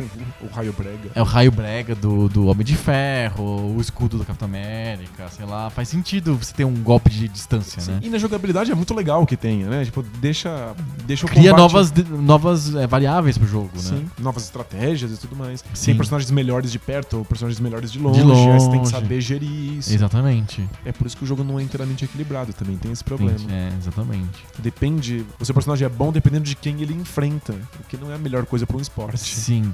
É, Mas eu acho que também é legal porque você se adapta ao personagem que você escolhe. Eu me lembro que no, eu tenho um estilo de. Eu sou bem ruim, assim, em jogo de luta. É, somos dois. E aí, tipo, na verdade eu não sou bom, na prática eu não sou bom em nenhum estilo de jogo, assim, sendo bem honesto, assim. Mas. Acho que o único jogo que eu fui realmente bom era o Konami Soccer, Faz tempo. que fiz faz muito tempo, assim. Mas enfim, você se adapta a um tipo de, de lutador. Então eu me lembro que no Street Fighter 2 eu jogava com. bastante jogava com a Chun-Li. Porque eu gostava desse jogo de é, é, pular e chutar e pular e fazer E a Fica- começar. pu- é, pu- ficar pulando, assim. Eu jogava desse jeito quando eu jogava Yar Kung Fu. Tanto o porte do MSX quanto o. No arcade. no arcade. E, e aí, quando o- eu comecei a jogar o meu jogo de favorito de luta, que é o Marvel vs Capcom, é, eu sempre pego o Homem-Aranha. Porque ele tem um jeito parecido, tem um estilo parecido. Você, você é ruim, mas você tem uma identidade de jogo de luta. É, uma identidade ruim, mas tem. É pereba, mas com um estilo. É uma assinatura. É, exatamente. Muito bom. A gente falou de jogos de luta, que Beat'em Up também foi muito importante nos arcades. Sim. Double Dragon a gente já falou, Renegade a gente já É o falou. Final Fight. Final Fight, mas também tem todos aqueles caras que pegaram franquias e adaptaram dentro de Beat'em Up. Qualquer coisa que você tivesse, você podia adaptar pra Beat'em Up. Por exemplo, Tartarugas X-Men, tá Ninjas. Tartarugas Ninja, Simp- O Simpsons. Simpsons fazia muito sucesso. É, se- Quem acordou um dia e falou: Já sei, vou fazer um jogo de luta com os Simpsons. É, vamos- não, eu acho que eu imagino assim a sala de brainstorming da Konami. Assim, ó, gente, a gente comprou o direito, intele- o direito à propriedade intelectual dos Simpsons. Vamos pensar num jogo pro fliperama. Aí. alguém, alguém falou assim: ou vai ser porrada na rua, ou vai ser futebol. então porrada na rua, né? Porrada na rua. Vamos fazer um porrada na rua dos Simpsons. e é muito bom, o jogo é muito bom, os Simpsons do, do arcade. Isso é o pior. Eu não gosto nem de admitir, porque a ideia é tão merda. Até é muito merda. Que eh, não, não dá nem pra admitir que o jogo é bom, mas é. O, o É super beat'em up, divertido. É, é muito divertido, assim. E, e- porque ele tem cooperação mesmo. Sim, você faz golpes com combinados. Isso. Que não tinha em outros, outros é, arcades. Não que- me lembro antes do Simpsons. É que eu não sei que ano é o Simpsons, mas eu lembro de dar golpe combinado no Streets of Rage, por exemplo. Ah, tá. Mas eu, No 2, no Street Fighter 2. Sim, mas é que a graça do, do Que Simpsons. não é fliperama, é um jogo que saiu só no Mega Drive. Só no Mega Drive. Mas é que a graça dos Simpsons estava no fato de que os golpes combinados variam de personagem pra personagem. É, esse é a combinação, né? É, o golpe, o- a combinação Bart-Homer é diferente da combinação Bart-Marge. Aham. Isso era muito É legal. muito legal. Dava uma, uma- um, um saborzinho de Sim. pra, Isso- é um pra franquia. né? Exatamente, é bem bacana. Ficava- Saiu um pouco daquele modelo de beat'em up meio manjadão do X-Men, por exemplo. Sim, que é, Que- é que é um legal, mas é rápido, um meio forte, assim, um de distância, um de É, perto. É, É, exato. meio genérico. Uma coisa que eu nunca suportei muito em Beater Up, que pegava de X-Men da vida, é que, pra, por exemplo, usar o raio ótico do Cíclope, eu gasto. Vida. Eu gasto vida, por quê? Por- ma- Machuca ele? assim, a- As retinas queimam? É. É, eu não sei. E a fo- realmente é bem. o- Se eu fosse o Cíclope e estivesse lutando mesmo, é, eu vou, vou usar, em vez de usar raios óticos, vou usar meu braço, dar porrada nas pessoas. Ele faz isso no quadrinho? É, é- é ridículo. Mas é, é porque o jogo tem. Na hora que ele é feito, ele tem que tomar uma decisão. Hum. Ele quer fazer com que o jogador se sinta poderoso Aham. ou ele quer engolir ficha? aí decide engolir ficha. Sim. E aí o golpe fodão, poderoso, fantástico, torna o jogo mais fácil. Então Exatamente. tem que tirar life. Sim. Mas, por exemplo, um jogo. que Eu nem nem gosto, mas acho que é o exemplo mais fácil. O Star Wars Force Unleashed, Sim. que é um, é um jogo que é o contrário. A única, o, o jogo só existe pra você se sentir poderoso como um Jedi. Uhum. Então você tem todos os poderes logo de cara. Você- qualquer botão que você aperta, morre 40 caras de, de uma vez só. É tipo, é Overpower desde o primeiro ato. ultra overpower. É um jogo sobre se sentir foda. Aham. Que, se você parar pra pensar, seria o motivo pelo qual eu jogaria com o Cíclope. Pra me sentir fodão e soltar raios pelos meus olhos. É. Sim. Mas aqui fliperama tem outra prioridade. Então dá dano. É, O é, golpe tem que bom comer dá fichas. É, Pois é. exatamente. Isso, mas, cara, pra você pensar como que o- os jogos da, de Nintendinho de novo chuparam do, do arcade. O jogo do Wolverine, do, do Nintendinho, o jogo da LJN, Tá vo- dando tá pra tirar dando você garra. usar garra. O que, que é machuca? é de osso igual aquele Wolverine palha que fizeram há uns 10 anos. Que quando aí? saía, as garras machucava mesmo, não machucava? Não. Lembra que ele, nunca, ele reclamava de dor quando saía a garra, quando Ah. era de osso. Isso foi numa, numa época de merda dos X-Men, assim. Na na época legal do Chris Claremont, do John Byrne, era, Por- no- era normal tirar as É, garras. por que, que o Wolverine não usaria suas garras? É, não tem sentido. Eu sou obrigado a dar soco com a mão do Wolverine, acho que é a coisa mais sem graça do Por mundo. quê? Eu não- eu não- ele- É a mesma coisa que fala assim, o Homem-Aranha não pode escalar a parede. Porque- Então não é o Homem-Aranha, É, mas pô. ele não pode usar teia, porque senão machuca. É. Eu acho que tinha jogos de, de Nintendo, Super Nintendo, que o Homem-Aranha ele gastava a vida ao soltar a teia. Gente, é. Mas é, é- é modelo Modelo fliperama, arcade. mesmo quando não é fliperama. Exatamente, a mentalidade vem daí. Hum. É, a gente falou de beat'em up, o que Jogo- mais? Que só no arcade funciona bem. Com o jogo de carrinho com volante. De corrida, é. Uhum. Não, corrida dá pra jogar num controle, mas é que a sensação de pegar num volante e apertar. acelerador, pisar no acelerador, né? Tem gente que gasta uma fortuna pra comprar um volante acelerador Do e- PlayStation. e freio do PlayStation pra botar em casa.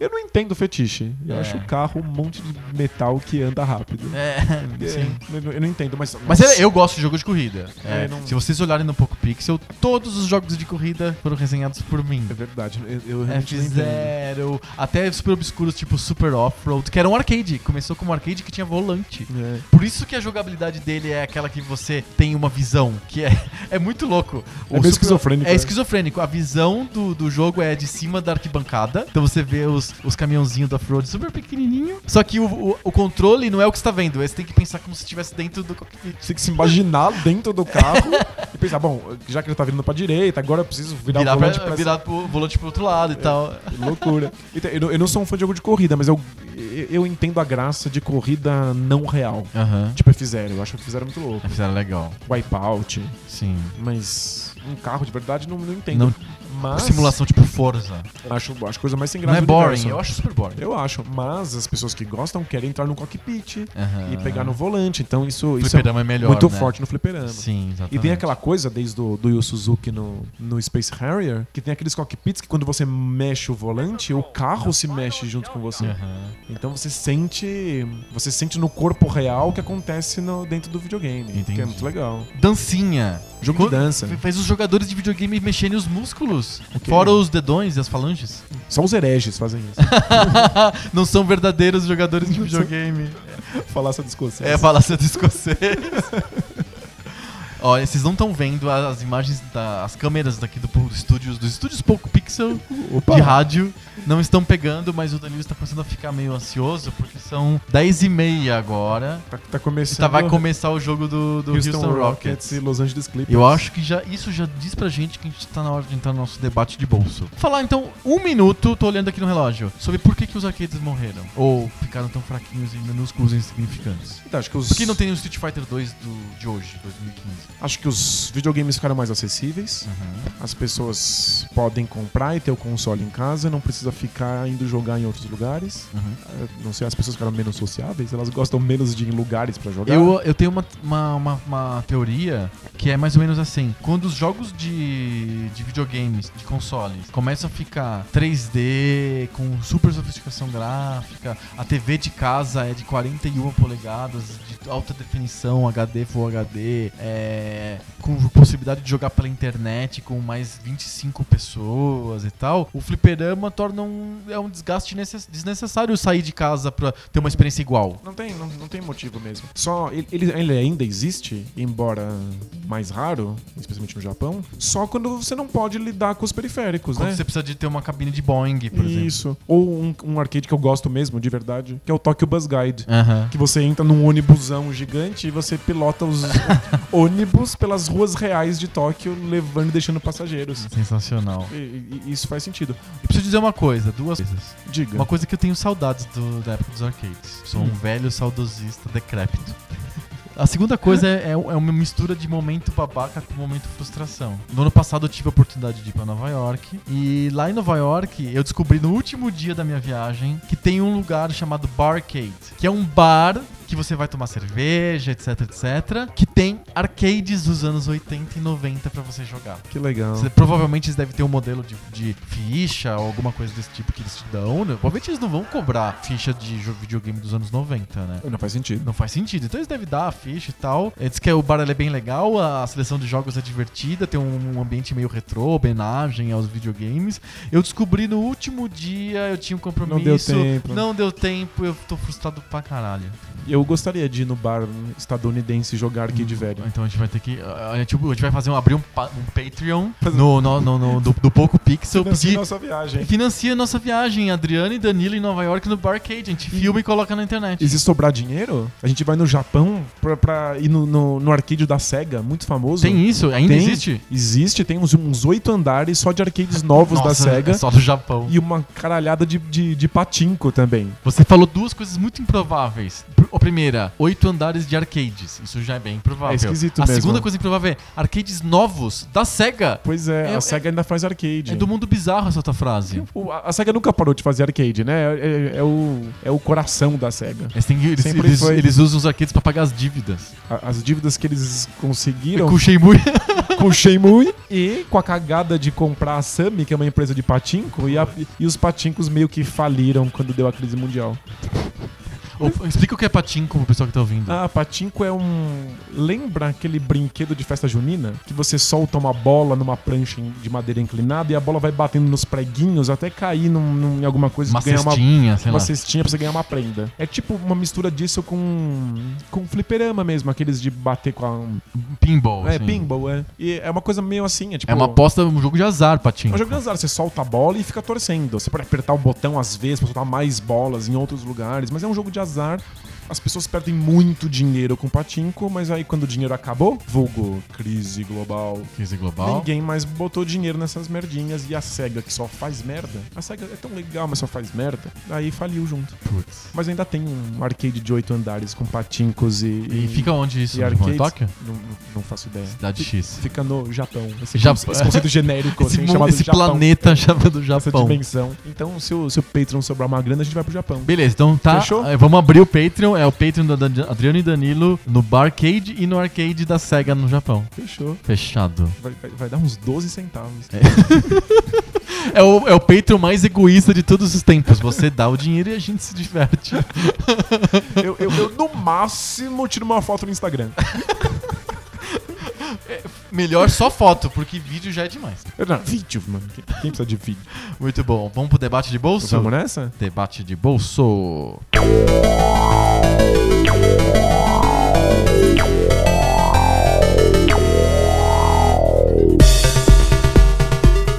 Debate de bolso é aquela sessão do nosso podcast que a gente faz perguntas aleatórias um pro outro. A gente não combina antes, é surpresa total e não tem a ver com videogame. Geralmente é um tema que tem nada a ver com videogame. É, é- a semana passada fui eu, então essa semana é você que pergunta. Sou eu que pergunto e eu quero torturar você. Não, não tortura. Torturar, vou torturar e eu queria que você, já que você tá angustiado aí, são 10h38 é, no horário de Brasília, é, eu queria perguntar pra, pedir pra você comentar um pouco sobre os playoffs da NBA.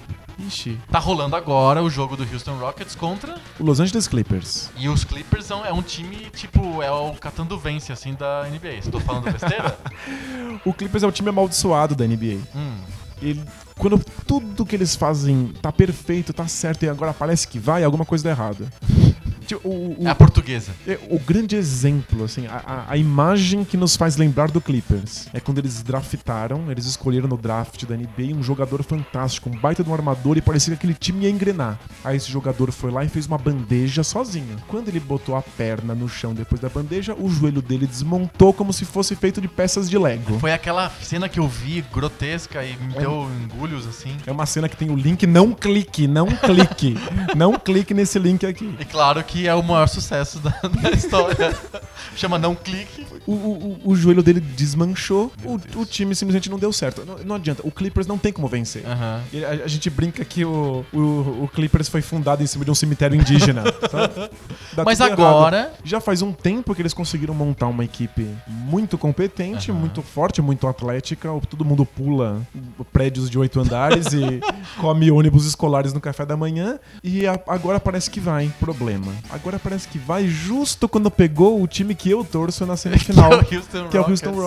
Rockets. O Houston tem mando de quadra, Aham. ou seja, teve uma campanha melhor durante a temporada regular. Pra quem não sabe, playoffs são séries de sete jogos. É melhor de sete. É, é- é tão caça-níquel quanto os fliperamas que a gente tava criticando, cara. O- a, a desculpa. É pra esticar o, a- o budget de ingresso até não poder mais, assim. Tem uma desculpa, né? Que estadunidense curte uma meritocracia, né? Eles, eles ejaculam litros pensando em meritocracia. E aí eles pensam, pô, nu- numa melhor de sete jogos, tem que vencer o melhor time. Sim. Não vai dar zebra. Vai Aham. dar zebra um jogo, dois. Sim, a Copa do Mas Mundo. Não vai dar zebra sete Aham. jogos. Então, n- na série melhor de sete, ter mando de quadra faz muita Mas isso é diferença. desculpinha. Na É descul- verdade, é é, pra, desculpinha total. é pra ter sete bilheterias, An- sete jogos é, na televisão. Antigamente tal. tinha séries que eram melhor de cinco. Dá na mesma. Tipo, a zebra não vai ganhar três dos cinco jogos. Aliás, né? uma zebra ganhar jogo de basquete já é altamente improvável, mesmo se fosse um jogo. Às vezes, zebra é uma coisa que acontece, hoje em dia tá acontecendo mais, porque Uhum. tem times que estão se baseando, porque a estatística chegou no basquete. Agora a Não gente tem mais bobo no basquete. Não tem mais bobo no basquete. Agora os times pagam grandes, grandes estatísticos e grandes máquinas de calor que rastreiam os jogadores em que região da quadra eles estão quando a Então bola é, entra. então é por isso que a gente não escuta mais no, no noticiário do, do matemático Oswaldo Souza. Ele tá na NBA, na verdade. Foi, foi pra lá e tá ganhando uma grana, imagina. tá sendo o estatístico do Clippers. Mal- Maldito Clippers. e agora que a estatística tá dominando, tem um monte de time que aprendeu que arremessar de três pontos é a melhor coisa que existe. Olha só. Mas o problema de arremessar Virou, virou basquete brasileiro. de... só que bem feito. Aí tem É igual, só que bom. É. Só que arremessar de três pontos é uma coisa que vale a pena a longo prazo. É uma Certo. coisa estatística. Aham. Então, numa melhor de cinco, numa melhor de sete, arremessar de três pontos é uma coisa que compensa. Mas o que significa compensar a longo prazo? Quer dizer que Num jogo isolado não é bom, mas se você pensar na série toda é bom? num jogo isolado, quer dizer que pode dar errado. Certo. Num jogo isolado, se arre- se você arremessa só de três pontos, pode ser que em um desses jogos nenhuma das bolas caia e você perca por 40 pontos. Sei. Só que Não é que nem no- no- nos jogos da série 2K, que quanto mais você tenta, mais as chances, aumenta as suas É, chances tá de acertar. Não é assim que funciona Ah. na vida real. Ah. Porra. Mas aí um jogo pode dar errado.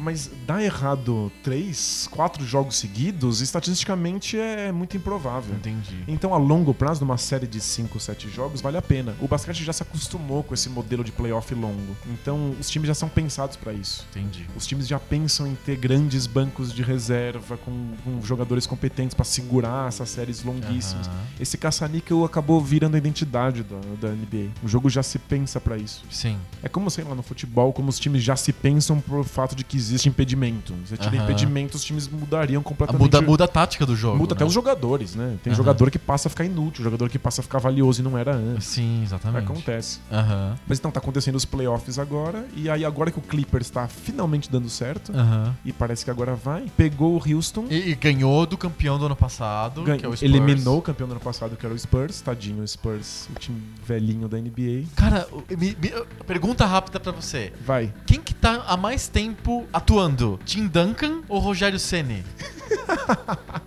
Qu- Quantos anos tem o Rogério Ceni? 41, eu acho. Ele- Vamos, vamos pro momento Wikipedia? Momento Wikipedia. Momento Wikipedia. To- toda vez, todo programa a gente tem momento Wikipedia. É impressionante. Rogério Ceni. Vamos ver aqui se a minha internet tá rolando. Maravilha. Rogério Ceni de 73. Faz as contas aí que eu sou 42. ruim. Eu sou, eu, sou, eu sou de humanas. 42. Ele é, mais, 42. ele é mais velho que o Duncan, que é 40. É 40, né? É. Ah. O Zé- o Rogério Mas e Ceni é mais de, velho. De, da- e de carreira. Não sei, eu não sei quantos anos o Duncan tem. Uns 15. Sei. De carreira na NBA, você Isso, tá falando. Não, claro. não É, universitário. Não, vale universitário. Aham. Mas o, o Duncan tá jogando em altíssimo nível. Ele continua. Ah, mas o Rogério também. é, é, é, seis. Ah, não, não. Bom, sete. o Duncan quase segurou nas costas o, o Spurs contra o Clippers. Foi, a série foi muito boa, foi pro jogo 7, foi, foi, foi decidida assim nos mínimos detalhes e o Duncan tava lá segurando a bucha. Sei. Aos 40 anos de idade. Muito e bom. o Clippers conseguiu a façanha de eliminar os velhinhos duros na queda. Sim. E agora tá em Todo mundo vai pra aposentadoria agora. Ginobili, O, esses Gino... caras. o Ginobili não tem mais como, não, Aham. não segura mais, mas é síndrome de Rogério Ceni, não vai Não aposentar, larga, não. né? Não vai. Ele tá- ele É que ele agora, o, o Spurs se classificou pra Libertadores, então ele adiou a aposentadoria. tá- O Ginobili vai voltar pra casa e pensar com carinho, já avisou que vai conversar com a família, Sei. mas deve continuar no, Entendi. no Spurs ano que vem. É o que eu espero. E o Duncan vai continuar por mais uns 20, 20 anos. o Duncan de cade- cadeira de roda é melhor do que muito jogador da NBA, então bota na cadeira de roda e tudo bem. Entendi. O, o Duncan é um tipo Tem de. showball na NBA? Podia ter um showball com o Duncan, com o, o, Sabe o que Charles tem? Barkley. Sabe o que tem que é mais bizarro que showball? Hum. É tipo. É, é tão bizarro quanto futebol de areia. Impossível, nada é tão bizarro quanto futebol é, de e se eu areia. te disser que existe um basquete que é jogado em cima de trampolins? Ah, Sério? Eu- É tipo dos, dos mascotes, assim, futebol, é o basquete de mascotes? Não é, é, é gente especializada em jogar isso. A quadra é trocada por uma grande cama elástica, É Uma cama elástica gigante, gigante. E fica todo mundo pulando nessa merda e tentando enterrar as bolas do outro lado. Só, pode- só vale enterrada. Só vale enterrada, Ah, tá. Só vale arremesso enterrada. não dá. É tipo um NBA Jam ridículo. É tipo um, um NBA Jam pra fãs de, de Naruto. assim. É o NBA Junk, as bolas não pegam fogo. Pois é. Mas v- volte lá o, o time do San San Antonio Spurs. Ah, então, eu- eles são velhinhos, estão eliminados, mas vão estar de volta aí ano que vem. Mas e, o- e o Clippers tem todo o mérito de ter conseguido passar de fase e venceu do Houston na casa do Houston. E como eu falei, né, é melhor de sete jogos, o time que tem mando de quadra joga quatro vezes em casa contra três do adversário. Sim. Faz muita diferença. Entendi. Como o Houston perdeu um jogo em casa, o Que, é, Um negócio- que é Beijing, a casa do Houston Rockets, né? é o quê? Beijing, não é? Em Beijing? É. É- Eu sempre, eu sempre achei que o Houston Rockets fosse um time chinês, na verdade. Desde que o Houston Rockets draftou o Yao Ming, né, um jogador chinês, eles mudaram o logo, mudaram o jeito que se escreve o Rockets pra ficar meio chinesinho, assim. E Não tem na, na, na, naquela, naquele Na negócio quadra? que sustenta a, a cesta? Não tem embaixo, naqueles pulminhos, não tá escrito um negócio em chinês? Ah, tá tudo. te- Tem o nome do time escrito em chinês, porque ele, os chineses ficaram. Eles sempre gostaram de basquete, né? É Aham. uma coisa cultural da China. Não sei. Mas quando o Yao Ming foi pra NBA, virou uma febre. As pessoas se encontravam na China às 4, 5 da manhã. Por causa do fuso louco, né? Por fuso, fuso horário retardado, eles se encontravam de madrugada nos bares pra assistir o Yao Ming jogar. Uhum. E, tipo, jogava mal, jogava 15 minutos. Ele era bom? Mas eles estavam lá. Ele Assim, era, Na boa. ele era muito bom. Aham. Muito bom mesmo. Mas é que eu sou muito suspeito. Cê- eu sou cê é muito. mu- cê é muito putinha do Yao eu sou Ming. put- pu- putinha do Yao Ming, eu tenho 1,90m, eu tinha 2,29m. é. O- Eu, eu era muito putinha do Yao Ming Aham. e eu achava ele sensacional, um tipo de pivô que não existe mais hoje em dia. E pra quem não sabe, o Yao Ming aposentou. Sim. É, o corpo dele não foi feito, nenhum corpo humano foi feito pra sustentar 2,29 metros correndo, Jogando basquete. né? correndo de um lado pro outro e pulando. Aham. Então, eventualmente, e- e foi bem rápido, o corpo do Yao Ming simplesmente desmanchou. Entendi. E aí ele teve que se aposentar. Aham. Mas a China ama o Yao Ming e ama basquete e acabou amando o Houston Rockets por tabela. E porque aí era- virou o time, um time virou chinês. o time chinês. E aí tem propaganda de marca chinesa na, na quadra do, do Houston Sério? Rockets. É. Que loucura. E aí, do- por um tempo, te- existe um, um sino estadunidense na NBA, que é o. Por que você insiste nessa porra de estadunidense? É, fala, fala americano, americano é o continente inteiro, a gente Não, também não é, é. porra nenhuma. O nome do país lá é América, caralho. É É, que nem não. Brasil, é República. A gente, nós, nós somos Repúblico Federativenses? Não, mas é que, É a mesma coisa. é que não tem um continente chamado Brasil pra dar confusão. É, Ah, tá pra evitar não. a confusão. Mas ex- existe um jogador que nasceu lá naquele país lá. Daquele país, nos pa... E- é o Yankee. Mas Chama que de tem- Yankee. Que coisa mais Um Yankee. horrível do que chamar os caras de Yankees, né? Escrotíssimo. É. Mas ele tem descendência chinesa, que é o Certo. Jeremy Lin. E Ah. tem um monte de. O, o Houston fez questão de contratar o Jeremy Lin. mesmo- Porque ele tinha ascendência chinesa. Ele, ele- ele é meio merda e tal, mas con- contratam ele porque ele vende camiseta, né? Mas o, o Corinthians É, não é tentou chinês. fazer a mesma coisa aqui? Pois é. Contra- contrataram o. Qual que é o nome dele? O Z- o Zizão? Zizão. Eu adorava o Zizão. Eu tô E a nesse- torcida do Corinthians na China, você viu que cresceu muito. Cresceu mesmo, de cresceu, verdade? cresceu. Eram três pessoas, agora são quatro. Olha- Olha, cresceu? Quantos por cento? É, Cresceu, porra, um não é 30%. Eu torci muito pelo Zizão, de verdade. Eu queria muito que desse certo. Sei. Seria- Olha que história de sucesso que seria.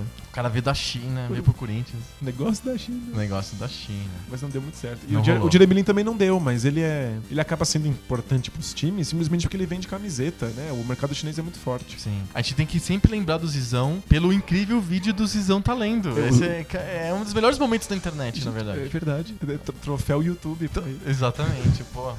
Valeu, Zizão. Onde tá o Zizão, será, hein? Tem que perguntar pro Milton Neves, ele fica dois andares abaixo aqui. Ah, é? Ele tá aqui embaixo? Provavelmente sim, por causa do jogo do São Paulo. É possível. Tipo, É. E o. A gente pode bater lá, a gente sai, termina de gravar e bate e pergunta pro Milton Neves. Por onde anda, Zizão? E o por onde anda o Yao Ming também. Saudade. o, Yao- Yao- o pessoal fica mó, mó chateado, assim, tipo, o que, que será que o Yao Ming vai fazer da vida? Ele jogou basquete a vida Vai ser inteira. treinador e tal. Porque o, o Yao Ming é mesmo é, é meio projeto do governo chinês. Sim. Ele é filho de jogadores de basquete, e então ele foi treinado pra jogar desde que ele era muito pequeno. Ele entrou no projeto dos super soldados e coisas desse tipo. Ele- os- os Ele super- tomou o soro do o- super Uhum. o soldado? super time de basquete. Aham. Ele foi preparado pra as Olimpíadas na China. Uhum. É, tipo, ele tinha esse projeto de vida. Jogou basquete a vida Ele, inteira. ele não... jo- ele jogou nas Olimpíadas de Beijing? Sim, a China até que foi bem, mas Aham. não bastante pra medalha, imagina. Era o Yao Ming Quem ganhou a versus medalha naquela versus foi a Argentina ou os Estados Arranca. Unidos? Acho que os Estados Unidos. Ah, tá. A Argentina ganhou quando? Em Londres? Tipo, Eu, sou, eu sou péssimo com, Basquete olímpico com não data. é. a- Eu, eu, eu até gosto, eu só não consigo lembrar números. Entendi. Ok. Mas o. O Yao Ming jogou basquete a vida inteira. O que, que ele ia fazer quando se aposentasse? Todo mundo ficou muito preocupado. Aí Aham. ele, ele deu um depoimento assim, do tipo, eu não vejo a hora de ir pra casa Fazer nada. e fa- comer uma comida gostosa, É. jogar videogame, ficar com- Fiscalizar a ficar, natureza. ficar com a minha filha. Então, tipo, deve estar Ah, aí muito comendo bom. frango frito. né? Mas não tem só Clippers e Houston ah, agora. Tá ten- não, não nesse momento, que é só Clippers e Houston, Ah, mas sim. no, no playoffs tá tendo outros, de- outros duelos. É, são 16 times em 8 duelos na primeira O fase. meu, o meu sonho era que tivesse uma final de NBA que fosse Wizards versus Warriors, porque seria a final mais É que a, a gente Dun- chama- eh, a Dungeons gente- and Dragons do- é, da a- história. A, gente chama de a final Dungeons and Dragons, e que são os mascotes mais merdas da NBA. Pô, podia. Não tem nenhum bichinho, assim. O Warriors é um, tipo, um guerreiro, ele parece um Power Ranger. Mas eh, o Warriors tem chance de chegar na final. É, e- eu, eu posso fazer palpite aqui, né? Hum. Não, não- não tenho medo. Sim. Eu, eu, eu acho que o Warriors ganha a NBA. Ah, é? É, o Warriors deve ser Olha campeão. só, que bacana. Seria, seria, seria incrível, se eles merecem O ano muito. passado eles chegaram perto ou não? Não, nem isso. Mas é que esse ano deu absolutamente tudo certo. Eles quebraram vários recordes na temporada regular. Ah, Eles foram o primeiro da temporada Eles foram regular? primeiro, eles, são, eles têm mando de quadra durante os playoffs inteiros. Não importa quem Maravilha. eles enfrentam, eles têm mando de quadra. Entendi. Eles quebraram vários recordes, o jeito que eles estão jogando é super inovador, Aham. super baseado em estatísticas. E a estrela do time é um jogador baixinho, fraquinho e que simplesmente arremessa como ninguém nunca arremessou de- dentro do basquete. Sei. Então é, é legal de ver. Mesmo pra quem não entende bulhufas, é legal de É um ver. time o- gostoso de assistir. É legal ver o Stephen Curry E qual que é o. com aquela outro? cara, aquela cara de bebê, que eles Ah. chamam ele de Babyface Assassin. Vê aquele jogador com cara de bebê, meio metro, magrelo, meter 40 pontos, porque Nossa. arremessa como uma, como um- Um uma retardado. catapulta. é. Entendi. E que mais? Que é um, cara, um candidato a. O Warriors é bom? Dá pra fazer a final? É, o, o- O- o o Wizards. Wizards é bom? Dá pra fin- fazer a final contra o Warriors? Não, o Wizards, é, o Wizards é time merda. Mas. Mas é- eles estão do lado leste. É uma chance. É, uma- onde os, os merdas É, florescem. isso, é, o o leste não é de verdade. É, o leste é tipo a série B da, da Aí, NBA. é, é que nem, é, a, o- a NBA então é que nem a Copa João Avelange, que o campeão da Série A pega o campeão da Série É B tipo isso, né? O campeão do oeste, que é de verdade, pega o campeão do leste, que é a série B. num jogo de exibição. Deveria ser exibição, porque sempre ganhou o Oeste mesmo, né? quem se importa com o Leste? Mas é, o Wizards é time merda, mas por algum motivo funciona. Tá 16 pro Houston, 10 pro, pro Clipper. Ah, meu caralhinho. E no jogo de São Paulo tá 0x0. A gente sempre corre o risco de ser ouvido por gente que. Que veio do bola presa. É verdade, esses, esses já gostam de, de É, NBA. Exatamente. Os- se alguém tá ouvindo e não gosta de NBA, é é legal saber que a NBA tá voltando depois de um, de um tempo de luto, depois que o Jordan se aposentou. Aham. A NBA era fantástica na Mas época do quantos- Michael Jordan. 20 anos de luto. É, não. é, deu uns 10 anos de luto aí. Ficou difícil encontrar grandes estrelas e o, Sei. o basquete começou a ficar muito defensivo, os placares ficaram muito Hum. baixos, começou a ficar. Foi a, a era de Spurs. Foi a era do Spurs e do Pistons. Era Ah. defesa pura, e aí todo mundo achava chato. E aí o Spurs foi mudando e começando a, a- a ficar perfeito na execução ofensiva, e aí o jogo começou a ficar mais interessante. Eu não sou um, um cara que, apesar do nome do podcast hoje ser meio carnavalesco, eu não sou um cara carnavalesco, mas eu ouso dizer que o Spurs é tipo a imperatriz leopoldinense da NBA, que quem gosta e ganha todo ano. Mas por- eu- o, o problema é que ganhou tanto, mas tanto, que começou a ganhar Fãs. a, ganhar a França. Agora tem um monte de fã do Spurs, pessoa que é acha começou a legal. assistir na época. Ah, entendi. Mas o, o NBA tá num momento muito bom. Ah, interessante. Cheio de novas estrelas, o, o Lebron voltou pro, pro, pro Cavs. Aham. Puta, a- Legal. a eu, geração- eu, eu, eu sempre, eu, todo ano eu adio o projeto de voltar a assistir NBA. Que eu assistia e acompanhava, e eu, eu gostava do Utah Jazz por causa do Stockton e do Malone. Pensa como eu sou velho. Pois é. E- Quando ele foi. Quando o Malone. Quando o Stockton se aposentou e o Malone foi pro Lakers, eu achei a maior tra- traição desde a ida do Cafu pro Palmeiras.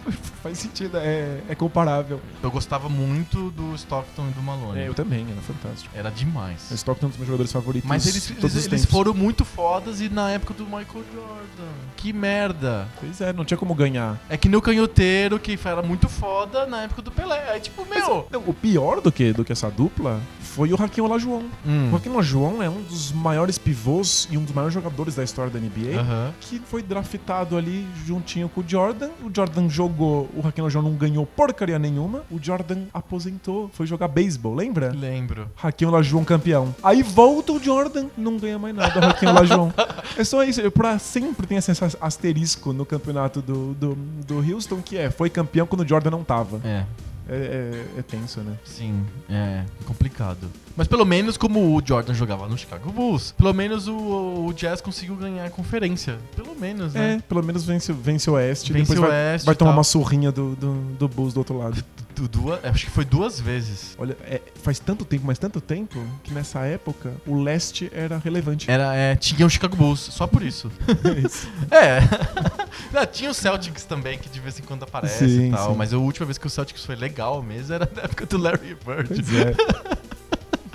Muito bom. Mais alguma coisa sobre NBA? Não, fechou, né? Muito bom, Vamos, porque a gente va- tá. va- a- vamos- vamos embora pra assistir NBA. É, tem, mas tem que ler cartinhas ainda. Cartinhas! E tem cartinhas, pra ler. Cartinhas!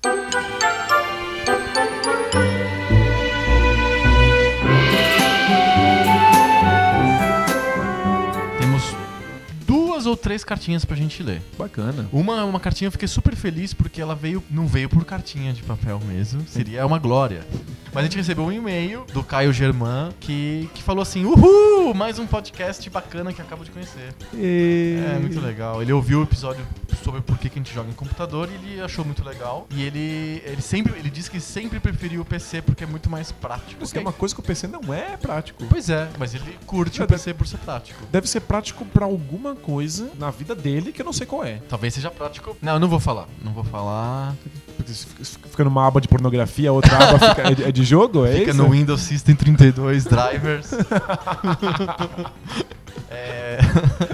Porque console é tão fácil. Você bota o jogo lá, aperta o ele botão e já funciona liga. Tá né? magicamente. computador dá umas treta É, louca. mas eu acho mais prático pagar os preços de jogos de PC. Me, me rola uma praticidade nessa hora. Pô, é verdade, é bem prático comprar jogo no Steam que é É barato, barato. Assim, bem prático, super prático. Mas Mas, aí- ele adorou a gente, mandou um abraço pra todo, pra todo mundo, que somos nós dois, e pe- disse que vai ouvir a gente no próximo episódio, que é esse aqui, né? Legal. Ah, Olha que lindo. Muito bacana. Ah, temos mais cartinhas. É, tem Cartinhas! um- Cartinhas, você quer que eu toque a música de novo? Eu, eu- eu gosto muito da musiquinha. Então eu devia fazer essa- a, sen- a- ter sempre a música do cartinho pra cada cartinha. Nossa, tomara que a gente tenha 15 mil cartinhas. Aí a gente vai ter um programa de 8 horas de duração. Com essa musiquinha, vai comer cérebros. Cartinhas! Cartinhas.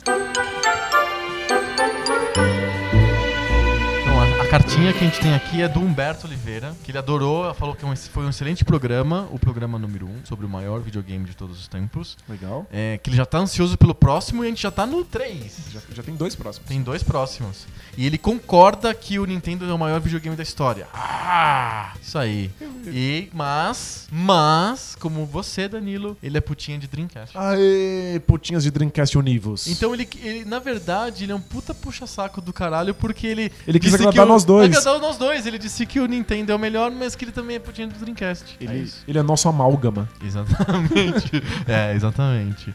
E, mais que, e que o Dreamcast vai ser sempre o favorito nos corações de pessoas como você É e o verdade. nosso amigo Humberto Oliveira. A gente nunca mais. é- é- não é questão de tipo, nunca mais vai haver outro Pelé. né? Mas é por causa do momento histórico, do momento econômico, a gente nunca mais vai ter um videogame tão ousado quanto Quanto foi o o Dreamcast. O Dreamcast foi ousadia pura. É. Esse, esse programa, o número 1, um, sobre o maior videogame de todos os tempos, ele gerou bastante comentários e tal. E a última cartinha que a gente recebeu foi do Jonas Cravo. Na verdade, o nome dele é Gabriel, é o e-mail dele que é Jonas Cravo, mais alguma coisa. É, que ele escreveu o seguinte: ele, na, pra opinar a opinião dele, o melhor foi o PlayStation, o 1. O primeiro PlayStation? O primeiro PlayStation. E ele não é fanboy. Ok. É, Ok. é que meio que falar que a gente não é fanboy. Já indica é- fanboyismo. Acho difícil, eu posso falar qualquer coisa, né? É, tá bom. É, ele já teve vários videogames da Nintendo e da Sega, mas não teve nenhum da Microsoft. Ah, mas legal, ele teve videogame de várias. É, Ah, ok. menos fanboy. Boa. Beleza. É, o PlayStation 1 pra ele acabou com a hegemonia da Nintendo. De fato, isso foi muito importante. Muito importante. É, que é uma marca, que é a Sony, que é o primeiro é, mais vendido há muito tempo. Sim. O que menos no Wii, U- no Wii né? Ah, no Wii U, não. É. Wii U, não. Ninguém Wii U. compra. Quatro crianças tem, eu ouvi dizer. No quesito, ele acha que o PlayStation 1 foi, no quesito de gráficos, muito superior ao tempo dele. Aí eu já acho meio disputável. Será? também. Ele Não, foi superior ao tempo dele? É Ele porque- não foi- pra mim, ele foi o espírito do tempo dele, cuspido e escarrado, assim. Ele foi o próprio. o- a época- ele é muito típico da época dele, o PlayStation 1. Ó, eu acho que o que diminui um pouco essa quão inovador era o gráfico do PlayStation, o fato de que o Saturno, que era um videogame 2D, enfiou um chip 3D qualquer vagabundo só pra poder ter jogo 3D competir com o PlayStation. Aham. E gerava gráficos muito similares. Muito similares. Às vezes até superiores. Entendi. Embora fosse um inferno de programar. Uhum. Tipo, ele- o Saturno é lendariamente um dos videogames mais difíceis de programar que já existiu. Mas gerava gráficos às vezes superiores ao PlayStation. Uhum. Então, se os gráficos do PlayStation foram muito importantes pra época. Mas ele não tava sozinho nesse barco. É, eu também acho. É, pra mim, ele é bem a cara do tempo, não é superior ao tempo, não. né? É, não é inovador, ele é o que tinha que ser mesmo. assim. É, É o que- e aí, por isso que deu tão certo. É verdade. É, e é fácil de falar isso também agora, né? Fato, ele, ele, ele é a cara de toda uma geração. né? Exatamente. Ele, ele concorda que, na nossa opinião, é, que foi no PlayStation que começou o boom de jogos cinematográficos. É verdade, se a gente pensar no Metal Gear e tal. Sim. É, mas ele É um diz que- certo modelo de jogos uns- cinematográficos. né? Sim, mas outras franquias nasceram no. que não são cinematográficas, segundo ele, nasceram no PlayStation 1 também, como o Tony Hawk. Pô, o Tony Hawk é bem mais velho que o PlayStation 1, não é? Não, Tony Hawk do PlayStation 1. Não, mas não tem no. no- não tem no Nintendo, essas coisas assim? Não, primeiro, primeiro, Tony, confundindo. primeiro Tony Hawk do é PlayStation 1. do PlayStation 1. Então, Isso, e foi, foi muito importante mesmo. Então- Inclusive foi um foi uma um choque cultural enorme. Entendi, Fe- foi. te- teve um baita impacto. a groselha é minha. Resident Evil. Fato. Em- embora tenha saído pra Saturno também. Ok. Tekken, Legal, embora seja um jogo de arcade. de arcade, né? Que eu inclusive jogava de arcade. Eu jogava no arcade. Então, Botava as moedinhas lá. É. Gran Turismo, fato. Fato. Tomb Raider, aí não. O Tomb Raider é de PC. Ele surgiu primeiro no PC, isso eu tenho certeza. É, Winning Eleven, Ok. ok. Metal Gear, não, Metal Gear. Metal Gear de MSX. de MSX. É. FIFA 99 que virou, virou jogo de verdade no PlayStation 1 e no PC. Não, na verdade, o, o primeiro FIFA como a gente conhece hoje é o FIFA 98, que é um jogo de PC. É. Eu nem me lembro, nem tenho é, notícia de um, um FIFA com a mesma jogabilidade e tal no, em console é, tão cedo assim. Do, do que 98? É, não, depois do 98, é, demorou pra ter um FIFA, Super FIFA em console. Eu Acho É, que O, o, o Surgiu no PlayStation 2, eu acho, os primeiros FIFA que nem o de PC, assim. É, o, o 98 foi, virou aquele modelo do FIFA que, a- que a gente que é o modelo conhece que um tem mesmo. até né? hoje, que foi sendo mudado muito pouquinho. muito pouco. E, tipo, igual ao console não tinha mesmo. Não tinha, né? O, o, no, no PlayStation jogava-se muito mais o modelo do Winning Eleven, não o modelo do FIFA, na minha opinião. assim. Não, Mas acho que, acho que você tem razão. É, a gente tem que fazer um um estudo comparativo de consoles versus computadores em jogos de futebol. Eu lembro que o, o, o FIFA 98, se se eu não me engano, tem uma versão pro Nintendo 64. É, mas que, Que acho que não é- tem nada a ver, né? Tipo, É, é, é, é, Totalmente pare- diferente, é pare- né? é parecida, mas não, não, não, não, não é Você igual sabe ao que do o, PC. o- se eu não- eu posso estar falando uma besteira também, mas o,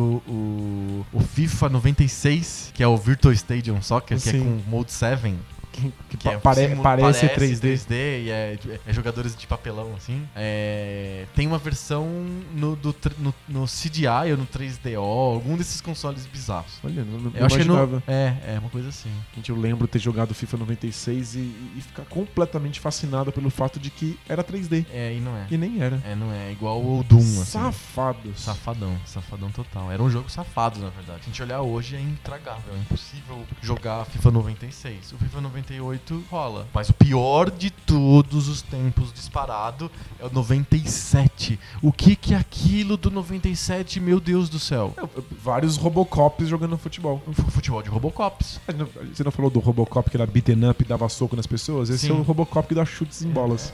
É uma, é uma verdade. É, pode ser. É muito ruim. É, ele tá falando, agora ele começa a falar do o, o Gabriel, ele começa a falar do Nintendinho. Hum. É, ele disse que jogou só em emuladores. Então ele, ele é provavelmente mais novo que a gente. Sim. É, e ele disse que. Aí ele começa a falar que no Brasil o Nintendinho não teve tanto acesso aos consumidores. Isso é verdade. Mas é que- porque o, mu- o Marci- o Master System é mais lembrado do que o Nintendinho aqui no Brasil.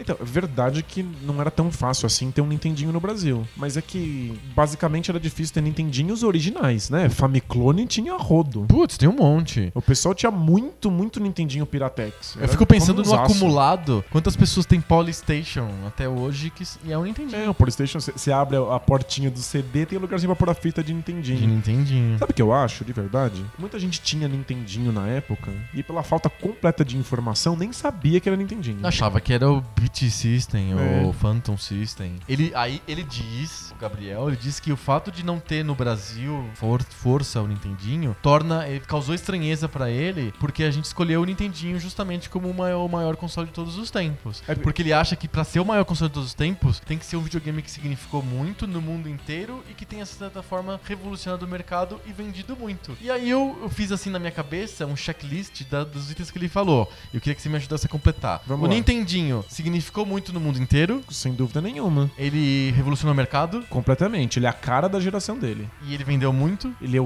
um dos joguinhos mais vendidos de todos os tempos. Então, ele completa, ele, é- ele tem um fulfillment completo com esse checklist que o Gabriel colocou aqui. Ele só não ganhou em pouquíssimos lugares, o Brasil é um deles.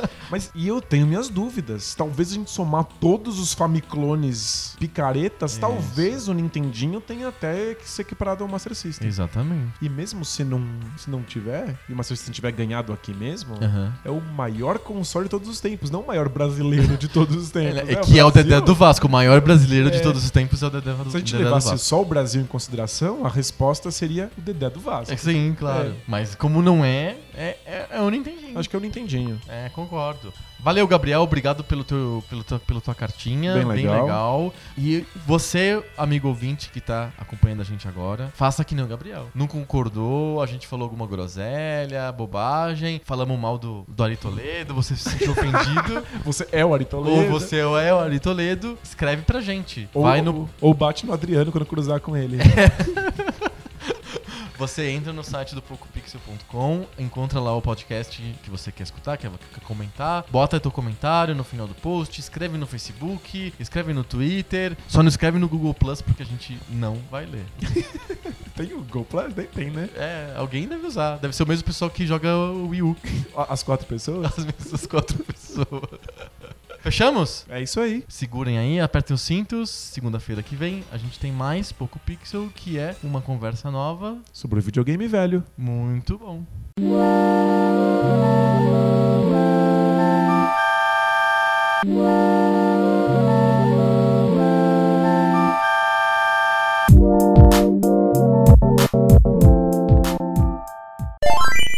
O, o Lebron, quando jogou no Rio, foi a melhor piada de todos os tempos, fora a do Zizal. Que era o famoso Lebron no Leblon. Mas tro- Trocadilho não é humor. Troca- troca- tro- trocadilho tá um, um grau abaixo da mímica.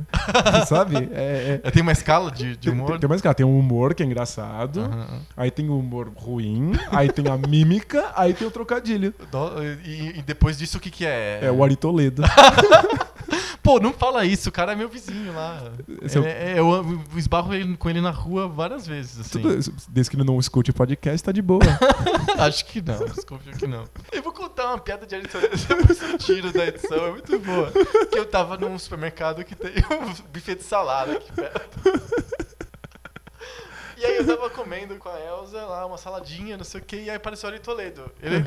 ele vai lá, eu encontrei ele em vários lugares já. Que macabro. é Muito estranho. E aí ele chegou no buffet de salada e pediu só milho. Aí a mulher deu um prato e colocou um pouco de milho lá. Ele falou, põe mais. E ele saiu pra comer um prato só com milho verde, cara. Tá zoando. Não, é sério. Melhor piada. Era, era, eu, era dia 31 de dezembro, por- aliás. E aí eu pensei, deve ser uma superstição pra ele ficar milionário. assim. Mil- Milionário. Exatamente. Gente, que Ele ridículo. fez- É um é uma trocadilho. piada que é a ele fez consigo mesmo. É a mistura de uma piada de Toledo com trocadilho. É, É milionário. é a pior, é a pior história de todos os tempos. Genial. Ai, ai, depois eu tiro essa, essa podridão do, da Caralho. gravação e põe no outtakes. Muito bom.